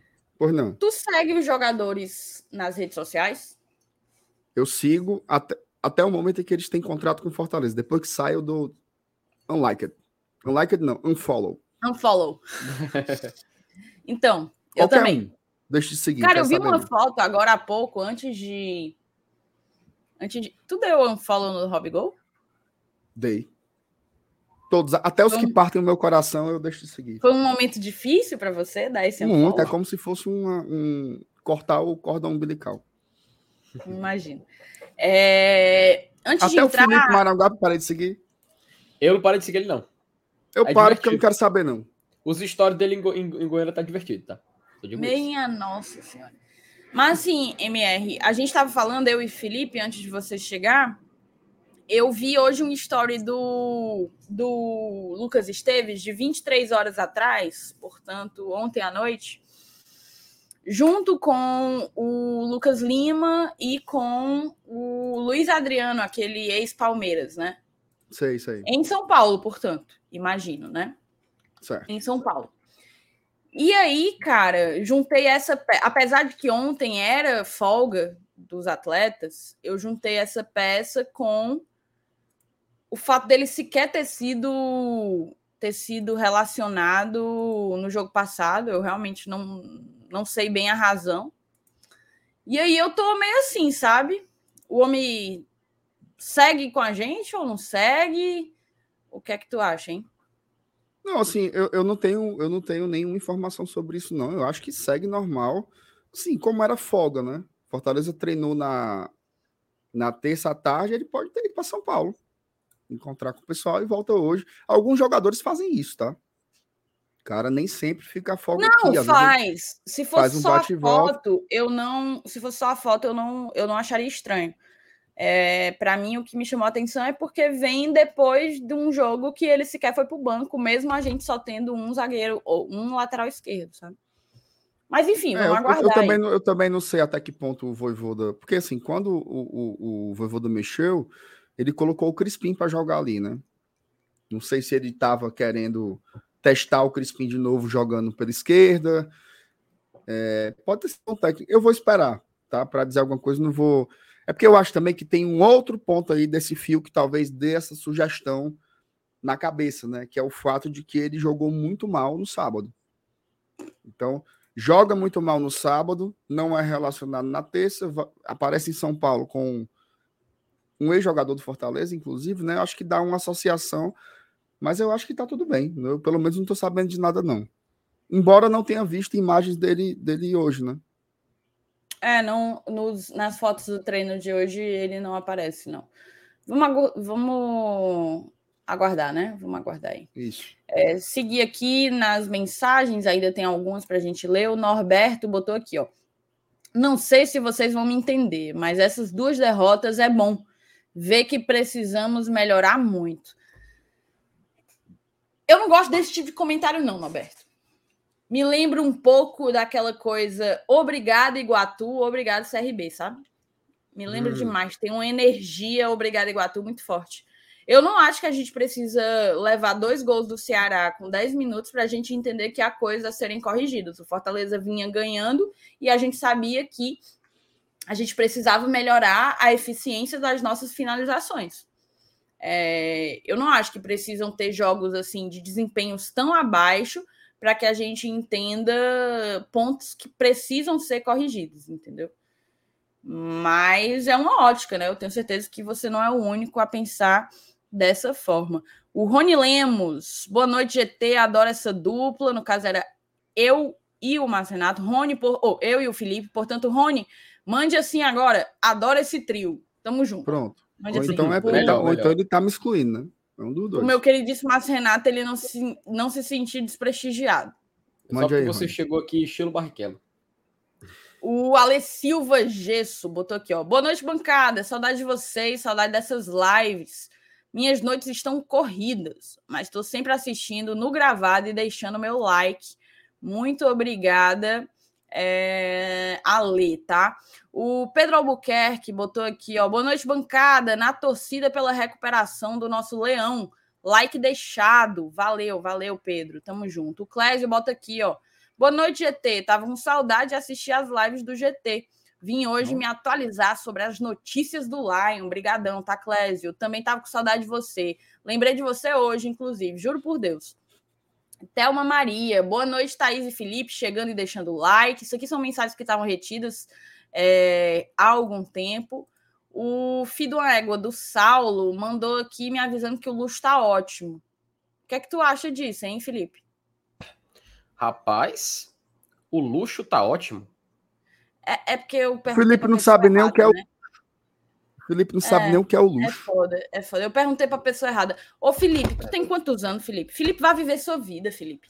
Vá usufruir, vá usufruir das coisas mundanas, cara. Pelo amor de Jesus Cristo. Tu tem a minha idade, tu não sabe o que é o luxo, pelo amor de Deus. Mas, Renato, o que é que você acha Olha a desse Thaís, comentário cara. do, do Saulo? Rapaz, Não, eu acho que ele é um viçoso e eu tô com inveja dele, vou nem mentir. Eu também tô. Eu queria estar lá. Eu também tô. É bom, viu? É. Aliás, É, no carnaval, ó, no carnaval vai ter sexta, sábado, domingo e segunda, viu? Vai respeitar ter, o vai ter, aldeia. vai ter, vai ter. Estaremos Vai ter lá. no. Aterrinho, vai ter na, na- Acho que na Praça de Ferreira, eu não sei se eles tocam lá. Na Gentilândia, Gentilândia eles vão Gentilândia. tocar, acho que sábado e domingo na Gentilândia. É. Ou é domingo, é domingo e segunda. Luxo é Luxo um dos aldeia. mais tradicionais blocos de uhum. carnaval de Fortaleza. Não, depois que o MR falou, foi que, foi que eu lembrei. Não, mas quem gosta de carnaval aí são vocês, né? Aliás, o MR eu sei que já tá meio que aposentado disso. Tu não aí. gosta de carnaval, Mas- não, é, Felipe? Thaís, já tentei, não curti muito, não, sabe? Sou mais de ficar na minha mesmo, na tranquilidade. Mas assim, pra quem gosta, é um grande evento, né? E que se divirtam, que façam uma festa e que aproveitar, né? Sejam felizes aí pra quem gosta de carnaval. E que viva altas aventuras. E fiquem altas aventuras, tal qual Ivan viveu em muito prazer. Ô, meu Jesus amado. O Eita, Barãozinho que tá bota puxado. aqui, ó. Barãozinho. Barãozinho, Barãozinho da Pisadinha. Barãozinho da Pisadinha. Felipe Jonathan continua escorado lá no Santos e o Santos não tá bem das pernas. Mas o Santos não tá bem das pernas tem um bom tempo. Não seria uma boa tentar ele de novo? Cara, eu acho que diante da, da negociação interrompida, né, não bem sucedida, o Fortaleza já fez outros investimentos, né? A própria compra do Pacheco foi um desses. É, Eu não sei se é um objetivo agora do clube fazer um investimento tão alto num jogador como o Felipe Jonathan. O que é que vocês acham, meninos? É aquela coisa, o impasse para ele vir para cá foi financeiro, né? Aparentemente, É, pelo menos o que foi noticiado muito no jornal Povo, né? A gente lembra que tem até uma matéria do Afonso, se não me falha a memória, que era justamente a questão financeira. O Santos exi- exigiu uma quantia muito alta pelo Felipe Jonathan naquela altura do campeonato. Outro contexto seria agora no meio do ano, né? A gente não sabe o que o, que, que o Santos pode estar vivendo, né? Nessa altura do. Não só do campeonato, assim, fazendo um trocadilho, mas nessa altura da temporada, né? O Santos que passa por uma série de dificuldades financeiras também, mas institucionais principalmente. Tá tendo é, semanalmente para quem acompanha as redes sociais de quem cobre o Santos. É uma notícia surpreendente atrás da outra. É negociando jogador, é tentando vender jogador que ainda nem completou a maioridade para rival direto. Enfim, o Santos está passando por uma situação muito periclitante, né, como a galera chamaria. Mas a verdade é que assim, o Felipe Jonathan continua sempre sendo um nome que a gente, é claro, observando no futebol cearense, nessa nossa realidade, encaixaria como uma luva. Seria um jogador muito interessante. Tem, uma, uma, tem experiência em torneios internacionais, não é à toa que até para a final da Libertadores já é, chegou com o Santos. Agora, Se as condições continuarem sendo as mesmas, eu acho muito difícil. Praticamente inviável, até porque o que o Santos pediu por ele na época, a gente não tra tradicionalmente não daria para um jogador daquela posição. Porém, visto a necessidade, não me surpreenderia. Até porque a gente sabe que tá, tá difícil. Tá difícil suprir com qualidade a ausência do Capixaba, né? Saudades, viu? Eu acho, eu acho que tá fora do, do... É porque assim, veja só, tem o Pacheco e o Esteves. Uma observação, tá? O Samuel entrou muito bem jogando ali, tá? O Samuel entrou para substituir o Crispim, jogando como, como um ala pela esquerda, e ele jogou muito bem o clássico nessa posição. Então, eu acho que, pelos valores que estão pedindo, assim, eu acho que não é não é muito razoável, não. Mesmo que baixasse, a não ser que vocês tenham soltado a mão do Lucas Esteves de vez, né? Eu não, eu não soltei mão de ninguém. Eu, porque assim, se você for, se você for soltar a mão de quem melou a vara contra o ABC, não vai ficar um. Porque o jogo vai paia, viu? Então eu não, não, eu prefiro esperar mais um pouco. Eu tô que nem a, a... Quem é que falava que prefere, que prefere esperar, hein? Não, é, são pessoas. É, os virgões. Os, os virgões. Pessoal da igreja evangélica, principalmente. Pessoal da igreja. Eu escolhi então, esperar, na verdade. Eu escolhi esperar. Exatamente, exatamente. exatamente, perfeito. Perfeito. É, seguir aqui, tá? Ó. O João JC Neto, boa noite, GT, saudações, passando para deixar o like, só vou assistir no gravado. Vou falar e sair correndo, mas o time do Fortaleza tem em elenco é o melhor do Nordeste no século. Mudem a minha opinião. Peraí. Como é? Eles querem dizer que de 2001 para cá, de todos os times nordestinos, o Fortaleza de 2023 é o melhor. Eu Cara, acho que tem que esperar acabar 2023. Não dá não, porque tem muita concorrência à altura, cara. Tem o Vitória de 2010, Vitória de 2013, o Sport de 2015, tem o próprio Sport de 2008 e 2009. Apesar de 2009 ter sido rebaixado, mas 2008 foi uma base muito boa. É difícil, é complicado, cara, porque o Fortaleza, o Fortaleza que a gente vê sendo construído atualmente é um time mesmo assim que tem conquistas que outros clubes não conseguiram. A própria participação na Libertadores está aí para não nos deixar mentir. Mas a gente teve clubes do Nordeste conquistando até títulos de, de primeiro escalão nacional, cara. Teve, por exemplo, a, o, o Sport 2008 conquistando a Copa do Brasil. É claro, tinha Romerito, é, que fez, se destacou, mas acabou não jogando a final. No ano seguinte, contrata Paulo Baier, por exemplo. O próprio Sport 2015 tinha um time com André, Richelli, o Hernani, que vinha de duas temporadas atrás, tinha feito muito sucesso no Flamengo. Não conseguiu fazer o mesmo continuar na carreira, mas ele faz um bom trabalho no esporte. Então, é, se a gente for olhar assim no panorama geral, e aquele esporte foi G6, né? Ele pegaria Libertadores no cenário atual. Então, é muito complicado que a gente começa a comparar. A gente começa a olhar para os outros elencos. E eu acho que tinha elenco assim, tinha clubes que, conseguiu, que conseguiram se reforçar e deixar o elenco bem encorpado. A própria Vitória de 2013 foi quinto lugar na Série A, a prova disso. Nossa, como o RMR falou, vamos esperar os resultados para a gente poder julgar se 2023 é ou não o maior elenco da história do Nordeste nesse século. Ok, ok. Vamos seguir aqui, ó. A dona Ana mandou aqui, ó. Thaís, quando você viaja, quem mais vai? Felipe MR, vocês irão? Não, dona não, Ana, não. só vou não, eu e o Saulinho. Que inclusive, rapaz, o Saulo me mandou uma. Saulo me mandou uma foto aqui no meu WhatsApp, viu? Foi não. De graça, tá? De graça. Eu fico pensando, eu fico imaginando assim, o, Sa o Saulo tomando caipirinha no luxo da aldeia e comentando na live, né? E, e me mandando foto. Eu vou mandar, eu vou botar aqui, porque eu não sou, eu não sou baú. Ele, ele, é a foto que o Saulo me manda no, no meu WhatsApp. Ó. Ele é mandou bem, só a foto, ele não mandou comentário nenhum, só a foto. O caba besta. É muito besta. Cano de melado. Meu amigo, isso aqui tá molinho, molinho, viu? Como diria, como diria Roger Cid Miranda, marmelado que espinhaço de pão doce. E tá numa situação sensível aí, né? Porque quem chegar arrasta, né? Ora! Ora! Você sabe que não tem dono, né? Não. Conde bêbado. Não tem dono, né? Você sabe que não tem dono. O Pedro Brasil botou aqui, boa noite, amigos, sextando com GT e like deixar. Me admira, Pedro Brasil tá sextando com GT e não no meio do mundo. Por que o Saulo não tá aí? Já tá respondido, né? Já tá respondido por quê? Porque ele bota os funcionários para trabalhar e fica curtindo a vida dele. O Adolfo Medeiros botou aqui, Exatamente. FT. O que você achou do patrocínio da Fatal Model na camisa do rubro negro baiano? Adolfo, eu vou dizer, o melhor comentário sobre isso foi de um torcedor do Vitória que simplesmente respondeu assim: tem cupom de desconto?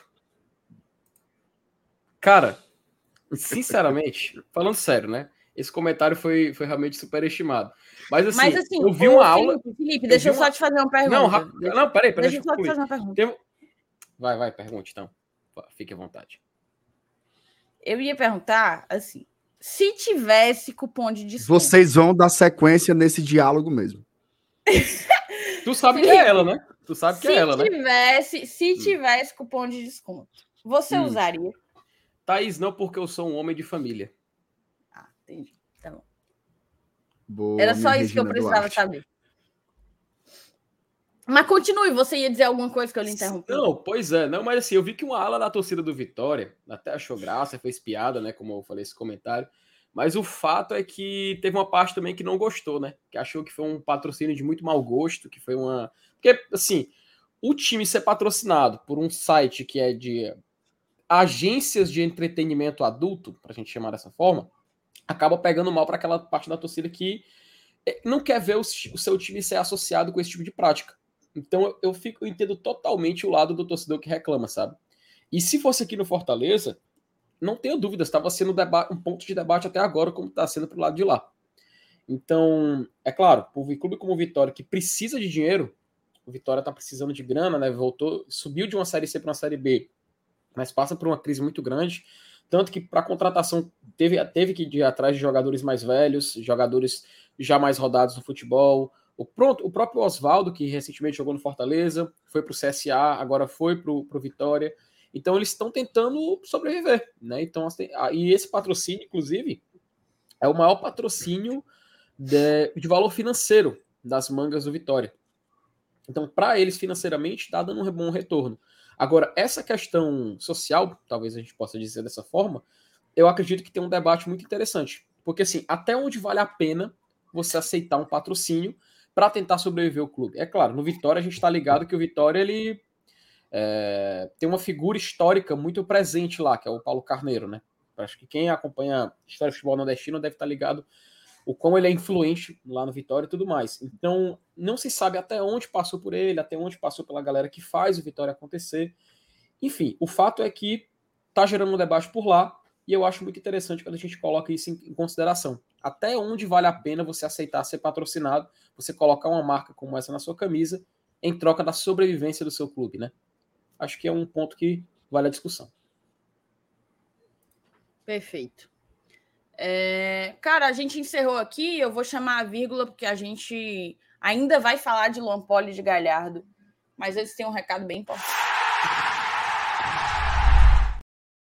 Moçada, é o seguinte, eu quero convidar vocês a baixar o OneFootball, tá? O OneFootball, que é o aplicativo esportivo mais completo da sua loja de aplicativos. Eu tenho, na verdade, nós todos temos o OneFootball, nossos padrinhos todos, quase todos, imagino que tenham o OneFootball, porque sabem que nele você tem uma infinidade, você que gosta de futebol, tem uma infinidade de recursos para acompanhar o Fortaleza mais de perto no OneFootball, que você baixa grátis, tanto no Android como no iOS, você consegue acompanhar o Fortaleza, os próximos jogos, as escalações, o, os principais momentos da partida, os melhores momentos, né? No caso, os principais momentos que eu quis dizer é você ficar recebendo notificação de gol, de cartão, de substituição e etc. Qualquer nova notícia que saia de contratação ou acerca do elenco que já está aqui no PC também sai por lá. Então eu te convido a baixar o OneFootball pela, pelo link né, do Glória e Tradição, que está aqui no primeiro link da descrição. Já já eu vou colocar fixado no chat também, mas está aqui, é o primeiro link da descrição. Você baixa o OneFootball e lá você vai ter acesso não só a essa cobertura completa do Fortaleza Esporte Clube, como também, cara, aos jogos da Bundesliga, ao vivo e de graça. Vai ter jogo aí nesse final de semana de Bayern de Munique, de Borussia Dortmund, de Red Bull Leipzig. Ah, ó, você... Amanhã, só, só para ilustrar, amanhã tem jogo do Bayern de Munique, jogo do Borussia, jo jogo do Leipzig, que é um time legal também de acompanhar, que é o, que é o, o Red Bull Bragantino de lá, e uhum. Tudo de graça no aplicativo do OneFootball, tá? Detalhe, o jogo Exato. do Leipzig é contra... momento, né? Você leva na palma aqui da mão. E detalhe, o jogo do Leipzig é contra o União Berlim, que é a sensação do campeonato alemão desse ano, tá? É, eles são vice-líderes agora. É a, a, torcida de todo mundo. Todo mundo torce pra, porque o União Berlim, historicamente, tem que lembrar. Ele é daquele outro lado do muro de Berlim. Então tem essa questão histórica também, sabe? Então é muito bacana a gente ver um time que é tratado como time do povo, um time que luta contra muitos outros clubes com a questão financeira muito maior, chegando longe no campeonato alemão. Então, a grande torcida também é para o União Berlim chegar longe, não só chegar na Champions League, mas o União Berlim nessa Bundesliga é igual o Fortaleza de 2021. A sensação muito parecida. Tá figurando lá em cima, tá chegando perto, um pontinho atrás do Bayern. Então vamos ficar na torcida para quem sabe a gente consegue ver o União chegando longe. E eu vou estar tá assistindo amanhã na OneFootball esse jogo. Muito bem. E assim, tá? Tem uma informação que, para mim, se você ainda não se convenceu de baixar, ela é o checkmate. Primeiro que tem o QR Code aí do lado do Marcenato, para você que não quiser clicar no link, você quer ir direto pelo QR Code, tá aí a opção. Mas você consegue assistir aos jogos da Copa do Nordeste. A gente vai jogar com Bahia e com CSA na próxima semana. Você consegue assistir aos jogos da Copa do Nordeste no OneFootball, tá? No próprio aplicativo, você consegue assistir via pay-per-view. Por apenas R$10,90 você consegue comprar no aplicativo alguns desses jogos. A gente sabe que as transmissões da Copa do Nordeste estão um pouco complicadas, né? A moçada está um pouco na, bron na bronca. É, muita gente sem saber onde que passa. No Futebol Passe, você consegue, por apenas R$10,90, acompanhar os jogos do Fortaleza contra Bahia e CSA, tá bom? Então baixa agora, não deixe de aproveitar essa oportunidade. Baixa agora o Futebol. Eu vou tá no primeiro link da descrição, você ajuda demais o GT baixando pelo nosso link e eu vou colocar também fixado no chat para quem ainda não conseguiu ver aí a nossa descrição, tá certo? Dito isso, vamos embora que a gente vai para a reta final aqui do, da live. Moçada, eu queria falar só com vocês da entrevista do Galhardo e da saída do Luan Poli. Vamos falar primeiro da saída do Luan Poli. O Fortaleza hoje ele soltou aí uma nota de agradecimento, né? É, uma nota de agradecimento para o Luan. O Luan que acabou chegando no meio do ano passado, na janela de meio de ano, mas não jogou jogo nenhum. Não jogou jogo nenhum. Eu vou apresentar aqui, eu vou mostrar na nossa tela a nota de agradecimento que o Fortaleza fez, né, para o atleta. É, a gente tem aí Fortaleza Esporte Clube comunica. Tá na tela? Foi mal. Fortaleza Esporte Clube comunica a rescisão contratual em comum acordo com o goleiro Luan Poli. Pelo seu profissionalismo, companheirismo e empenho diário, o Leão agradece o arqueiro por sua dedicação desde que chegou ao PC. A Luan Poli e toda a sua família, o desejo de sucesso em seu mais novo desafio. Aqui uma foto do Luan com a nossa camisa, né? Com o manto sagrado. Eu confesso para vocês que fazia muito tempo que eu não vi uma situação dessa, tá? Normalmente nessas notas de agradecimento do Fortaleza, a gente vê fulaninho tem tantos títulos pelo Fortaleza, é, jogou tantos jogos, fez tantos gols, no caso de goleiro isso não, não convém. Mas eu confesso, o Luan não fez nenhum, né? Eu confesso que fazia muito tempo que eu não vi uma situação, uma situação como essa, um pouco esdrúxulo, claro, mas é, eu tenho certeza que a decisão foi a melhor para o clube e para o jogador que quer jogar, né? Que quer jogar. Queria ouvir aí a opinião de vocês desse ciclo rápido do Luan por aqui. É, a, a, verdade, Thais, é que com a contratação do, do João Ricardo, ficava muito difícil para o Poli, né? Assim, ele, embora não tenha no meu ponto de vista, nível para assumir a titularidade, ele também não tem nível para ser um terceiro goleiro, tá? Eu acho que ele pode, ele pode encontrar outros mercados em que ele tenha mais oportunidades de jogar, né? Como o Coritiba está sem o seu, o que era o seu goleiro, pode ser uma chance para ele ter jogos, né? O jogador ele quer jogar, cara, não tem essa não. Por mais que seja goleiro, o cara não se conforma em ficar sentado no banco, salvo as raríssimas exceções, né? O cara quer realmente estar tá, tá em campo. Então acho que vai ser o melhor para o atleta. Fortaleza, inclusive assim, para o clube, tá? O, se eu tô falando que ele não é do nível de terceiro goleiro, salarialmente também, tá? O Luan Poli, ele, ele não é que ele é caro, mas ele é caro para ser um terceiro goleiro. Fora que você você perde uma oportunidade de utilizar o terceiro goleiro para desenvolver um jovem, né? Então, você com o Luan Poli que você teria dois goleiros muito experientes e um goleiro já com certa rodagem também, que é o Poli. Então, eu acho que seria uma instrução. Eu lembro que na época que se especulava já do João Ricardo chegar, uma das ponderações é essa, né? Você vai ficar com três, com três goleiros com salário razoavelmente alto, não vai pesar. Então, eu acho que é uma, na verdade, é uma correção de uma distorção, né? Então, aí você resolve isso, encaminha a saída do, Lampo, do Lampoli, jogador profissional, né? Nunca reclamou de nada o tempo que esteve aqui. Então, é muito certo apareceu uma boa oportunidade, então eu acho que ele tem mais aqui agarrar mesmo, que não é o caso único dele, né?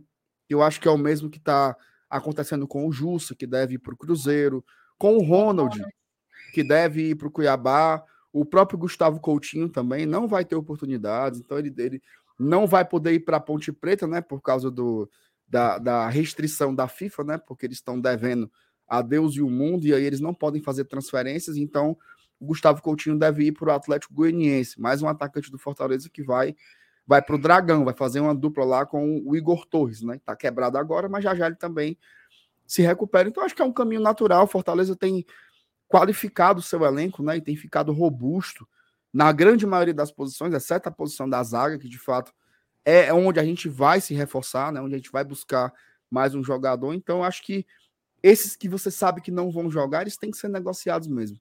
Não tem como você. Hoje eu vi alguém comentar num, num grupo assim: é muito difícil você manter um jogador no banco sem nenhuma perspectiva de entrar. Tá? É muito difícil, porque assim, você olha para os meus campistas do Fortaleza e você vê cenários para todo mundo entrando, né? Mas o Ronald ele ficou lá atrás. Ficou lá atrás mesmo. Você acha que ele ficou atrás até do Zé Wellison. Não porque ele seja melhor ou pior que o Zé Wellison, mas pela característica mesmo, né? nas características que o Ronald tem, já apareceu muita gente melhor. Então eu acho que nessa, nessa analogia aí, para o Luan Poli também, para ele jogar e até Zé, viu? Ia ter que ter os dois goleiros principais sem, sem poder atuar. Então acho que ele foi buscar um caminho melhor. Vai para um clube que está investindo, tá? O Curitiba está fazendo contratações até interessantes, né? Assim, apareceu um, apareceu uma botija aí, estão gastando no mercado, então é, eu acho que vai ser legal para ele e bom para Fortaleza também se livrar de mais um salário. Né? E tu, Felipe, como é que tu avalia aí? Thais, eu acho que o MR ele resumiu muito bem, sabe? Essa situação do Lampoli é até algo comum no futebol, né? A gente vê que o próprio Fortaleza, como ele citou, tem exemplos na atual temporada de jogadores que se encaixam nessa, nessa situação. Até o João Amado, ele também falou aqui no chat, que o Wagner Leonardo também foi bem semelhante, né? Só que acabou saindo mais cedo, acabou não tendo a oportunidade. O, concordo com o Pedro Brasil brincando ali que fizeram gols tomados, mas é aquela coisa, ele mesmo, mesmo não tendo no momento um nível para assumir a titularidade do Fortaleza, ele também não tinha um nível para ficar sendo ele escanteado como um terceiro goleiro, ou então às vezes nem ser relacionado. E no Coritiba ele pode ganhar esse tempo, ele pode ganhar esses minutos. E a gente espera e deseja boa sorte para o atleta e tudo mais. É claro, é inevitável a gente falar que ah, uma pena não ter visto ele acabar atuando pelo Fortaleza. Ele não tem nenhum jogo oficial pelo Fortaleza, ele só foi Eu falei que fazia banco, muito né? tempo que eu não pensava, é, que eu não tinha visto uma situação como essa, mas o João Amado, que eu perdi aqui o comentário dele, eu achava que eu é, tinha. Eu acabei de citar, eu, acabei, eu acabei de citar ele, Thaís. Agora foi, a, agora foi a vez da Thaís se arear, viu, Márcio Renato? Foi mal, foi mal, foi mal. mal mas, mas, mas, não, mas sim. Uh, então é, é, um, é um fato que acaba ocorrendo, né? Então, infelizmente, a gente acaba não tendo nem a oportunidade de ver ele atuar pelo Fortaleza, ele só ficou mesmo na beira do campo. Porém, uma situação que acabou ocorrendo no futebol. Desejar boa sorte para o atleta, que ele possa seguir sua carreira e que Fortaleza é, assim, não vou dizer que tem mais é, uma situação que eu vi gente no WhatsApp falando isso, tá? Não, tem que ter mais critérios, não sei o quê. Não, cara, a contratação do Luan Poli foi num contexto em que fazia sentido. A gente tem que reconhecer também que a gente precisava de uma de fazer número naquela posição, naquela altura do campeonato. Mas é isso aí. Espero que ele tenha boa sorte que Fortaleza também não passe por uma situação semelhante, porque é chato até para o atleta, tá? a gente tem que reconhecer, né? Ok, ok. Vamos seguir aqui é... para a última pauta, tá? Para a última pauta da noite. Moçada, basicamente falar rapidinho aqui da entrevista do Thiago Galhardo, né? O Thiago Galhardo foi o, o jogador escolhido para fazer a entrevista coletiva de hoje, dessa sexta-feira. Para quem não acompanhou, a, o povo né, selecionou os principais pontos. Eu vou ler aqui rapidamente para vocês. Não vou ler a notícia toda, só vou ler as aspas dele. Galhardo não vê Fortaleza desequilibrada e minimiza últimas derrotas. Faz parte. O Camisa 91 participou de entrevista coletiva nessa sexta-feira, dia 10, e comentou sobre os últimos resultados do Leão do PC na temporada. Aí aqui a gente tem algumas aspas dele, né? Nunca desequilibramos. Ganhar e perder faz parte do jogo. O que mais me preocupa é se a gente perde e faz um péssimo jogo, não cria oportunidade.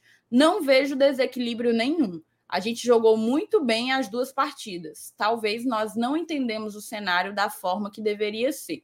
O Fortaleza é o atual campeão do Nordeste e tetracampeão cearense. E todo mundo quer ganhar do campeão. Eu concordo que eles não entenderam o cenário da forma que deveria ser mas eu discordo veementemente que eles fizeram, que eles jogaram muito bem as duas partidas, né? O... Aí ele, ele segue, né? Perder clássico nunca é bom. Tem uma semana livre que um lado comemora e outro fica triste. Mas em compensação, é uma semana que a gente acabou tendo uma folga para poder aliviar a cabeça e agora pegar essa sequência.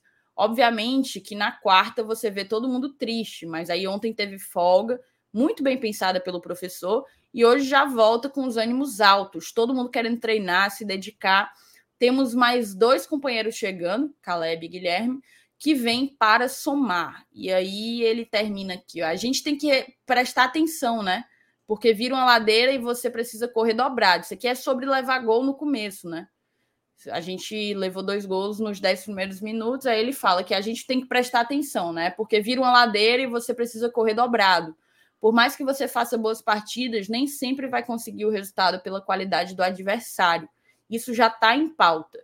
O início do Bahia na Copa do Nordeste não foi bom, com uma derrota e um empate. Tenho certeza que eles vão lotar o estádio e nós temos que saber jogar o jogo. Em um jogo desse, você tem que segurar os 15, 20 primeiros minutos, que é o ímpeto da torcida. Depois, sim, começa a igualar fisicamente e tecnicamente. Queria que vocês comentassem um pouco aí dessa entrevista do Galhardo. O Galhardo, que a gente sempre fala que é um jogador bem acima da média, né? Ele consegue ter uma leitura muito boa é, das situações, mas me chamou a atenção ele dizer que ruim seria se não tivessem jogado bem, que jogaram bem tanto no jogo contra o ABC como no jogo contra o Ceará. Aí eu acho que ele teve uma percepção um pouco míope da situação. Mas eu queria ouvir vocês. Vai você primeiro, Marcenato. Não, assim, eu acho que o, o a coletiva do Galhardo foi 23 minutos. Tá? Aí tem dois tem dois recortes, né? Dois parágrafos assim. Na verdade, essa essa não representa, tá? Assim, o, o Pronto, é, eu o, acho oportuno o, também que você que assistiu o conteúdo geral, assim, até vou colocar outros pontos. Inclusive o, o Galhardo comentou, né, sobre o, o problema da desconcentração, de tomar os gols no início que é um problema da, da, do sistema defensivo, mas é um problema do time como um todo, né? Porque a marcação começa desde o ataque. Então, falou um pouco sobre esse, sobre esse desligamento. Ele fez até uma leitura tática, deu uma divergida lá com o, o Miguel Júnior, né? Que o Miguel Júnior falou que, que começou jogando no, num 4-3-3 e ele falou que não era bem assim.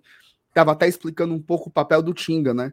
Tem muita gente que está tratando o Tinga como um lateral direito, mas o Tinga está jogando como um zagueiro pela direita. E ele falou que no jogo contra o Ceará, o Fortaleza entrou em campo num 3-5-2. E ele explicou lá como é que isso acontece, falou um pouco sobre o próprio posicionamento dele, né? Que depende muito é, do parceiro de ataque dele. Quando ele joga com o Romero, ele joga um pouco mais fora da área.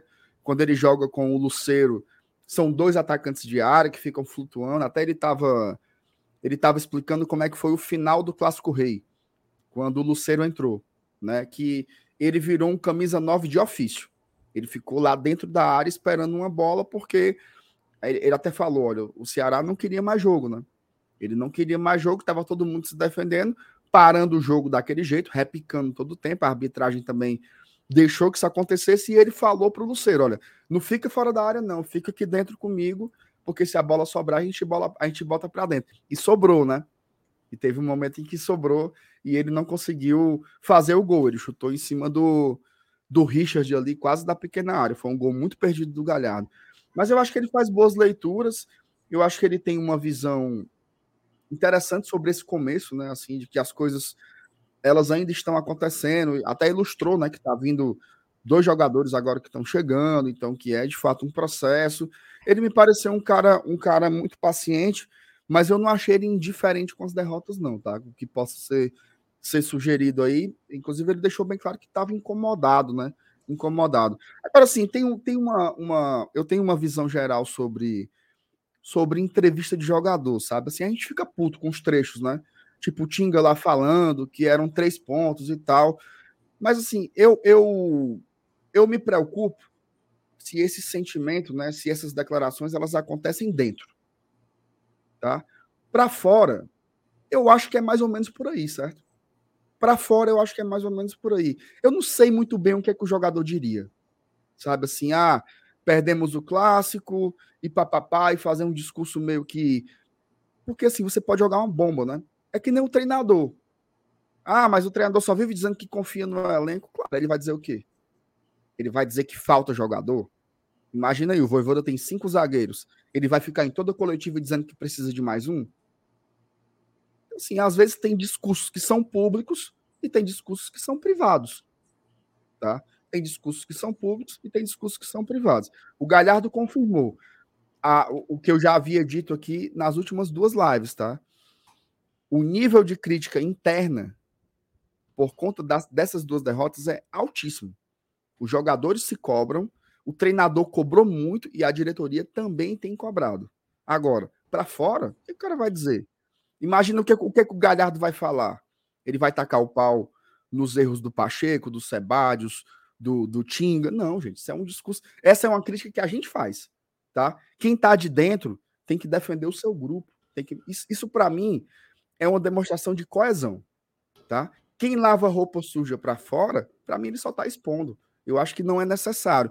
Por mais que o torcedor às vezes queira se sentir representado, né? Tipo assim, vai, Tinga, diz que é uma merda perder o clássico, ele não vai dizer. Ele não vai dizer. Ele, vai, ele é o capitão do time, ele vai proteger o grupo dele, tá? Agora, dentro do vestiário, o pau tora.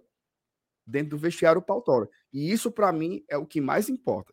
O que vai dizer aí, um monte de pergunta protocolar, exige uma resposta protocolar também. Não vejo como fugir muito da caixa, não, tá? Então, eu vou muito nessa linha aí.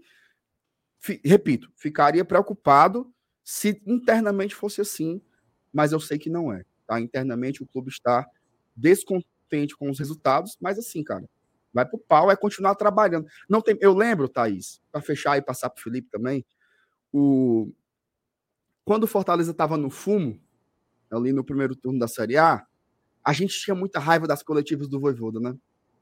Porque era toda vida aquela história, eu confio nos jogadores, mas Voivoda, o que é que você vai fazer? É a, é a 29 derrota consecutiva vou continuar trabalhando. Vou continuar trabalhando e confiando nos meus jogadores. Vou continuar trabalhando e confiando nos meus jogadores. O que é que você quer que ele diga de diferente? Não. Pessoal, eu queria dizer que eu perdi a fé. Pelo amor de Deus. É isso. O cara é um líder.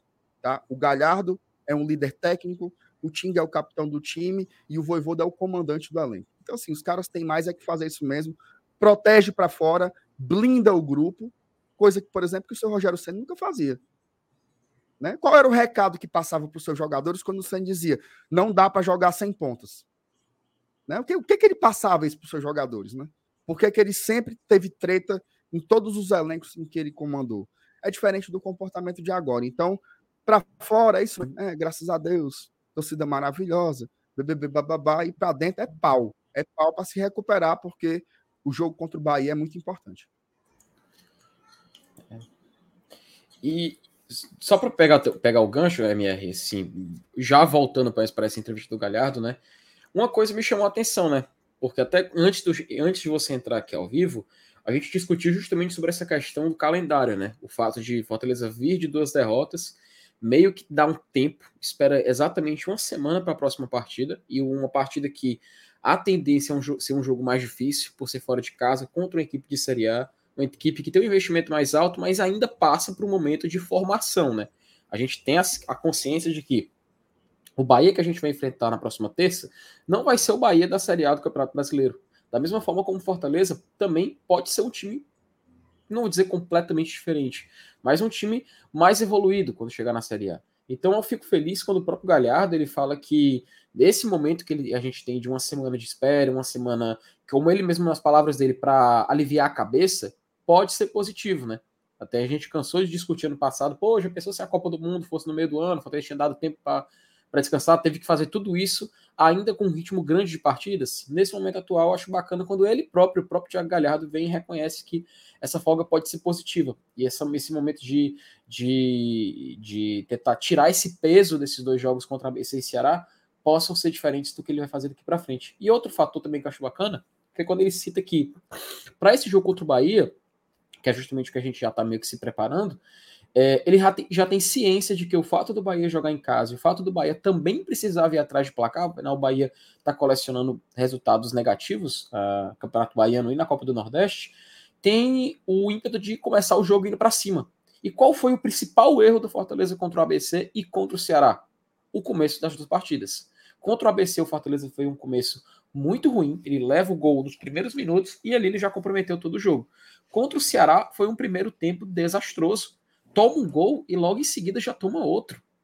Não tem time, o time tem que ter um, uma preparação, tem que ter um psicológico muito forte para conseguir reverter esse tipo de situação. E aí, quando a gente passa por isso, a gente começa a se preocupar. Pô, será que está acontecendo? Será que está tendo essa consciência para quem está lá dentro do Fortaleza e para quem está dentro de campo também? Por isso que essa declaração do Galhardo casa também com o que a gente está comentando aqui. Ele mesmo já reconhece que esses primeiros minutos do jogo contra o Bahia, até ele cita um intervalo de 15, 20 minutos, é justamente um momento crucial para o Fortaleza. Porque se o Fortaleza resistir esse período, se o Fortaleza aguentar esses 20 minutos iniciais, essa pressão que com certeza vai existir por parte do Bahia, aí tem jogo. Aí a gente sabe que o Fortaleza vai ter estrutura para aguentar e, quem sabe, vencer o Bahia lá na Fonte Nova. Enfim, fico feliz tanto por esse reconhecimento dele do tempo que a gente vai ter para a partida e também para essa questão dos primeiros minutos de partida, que infelizmente está sendo ponto fraco, está sendo a criptonita do Fortaleza nesse início de temporada e que não se repita. Tudo que o torcedor do Fortaleza não quer é que o início de jogo igual do ABC contra o Ceará não acabe virando rotina, porque se virar algo, algo rotineiro, algo que acontece em toda partida, aí acabou. Aí não tem como a gente resistir e aí é só torcer para melhorar daqui para frente. Perfeito. Bem, né? Acho que é isso. Acho que conseguimos trazer todos os assuntos da noite. Queria agradecer, cara, ao Clésio, tá? Ele mandou aqui um superchat, superchat, ó. Ele mandou aqui um, um pix pra gente, botou para fortalecer ainda mais o GT. Um grande beijo pro Clésio, Boa. tamo junto demais. E é dessa forma que a gente encerra a nossa livezinha de sexta-feira, tá? Muito obrigada a todo mundo que colou. Não sai sem deixar teu like. O nosso número de likes hoje foi bem fraquinho, bem fraquinho. Estamos com 600 likes. Mas eu acho um absurdo a gente terminar essa live com menos de 700. Então, quando for sair, deixa o teu like. Fortalece demais o trabalho do Glória e Tradição aqui, tá bom? Muito obrigada por tudo. Uma boa sexta-feira para todo mundo. Fim de sexta-feira, né? Um bom final de semana para geral. E vamos embora. Até a próxima. Tamo junto. Valeu, moçada. Tchau, tchau.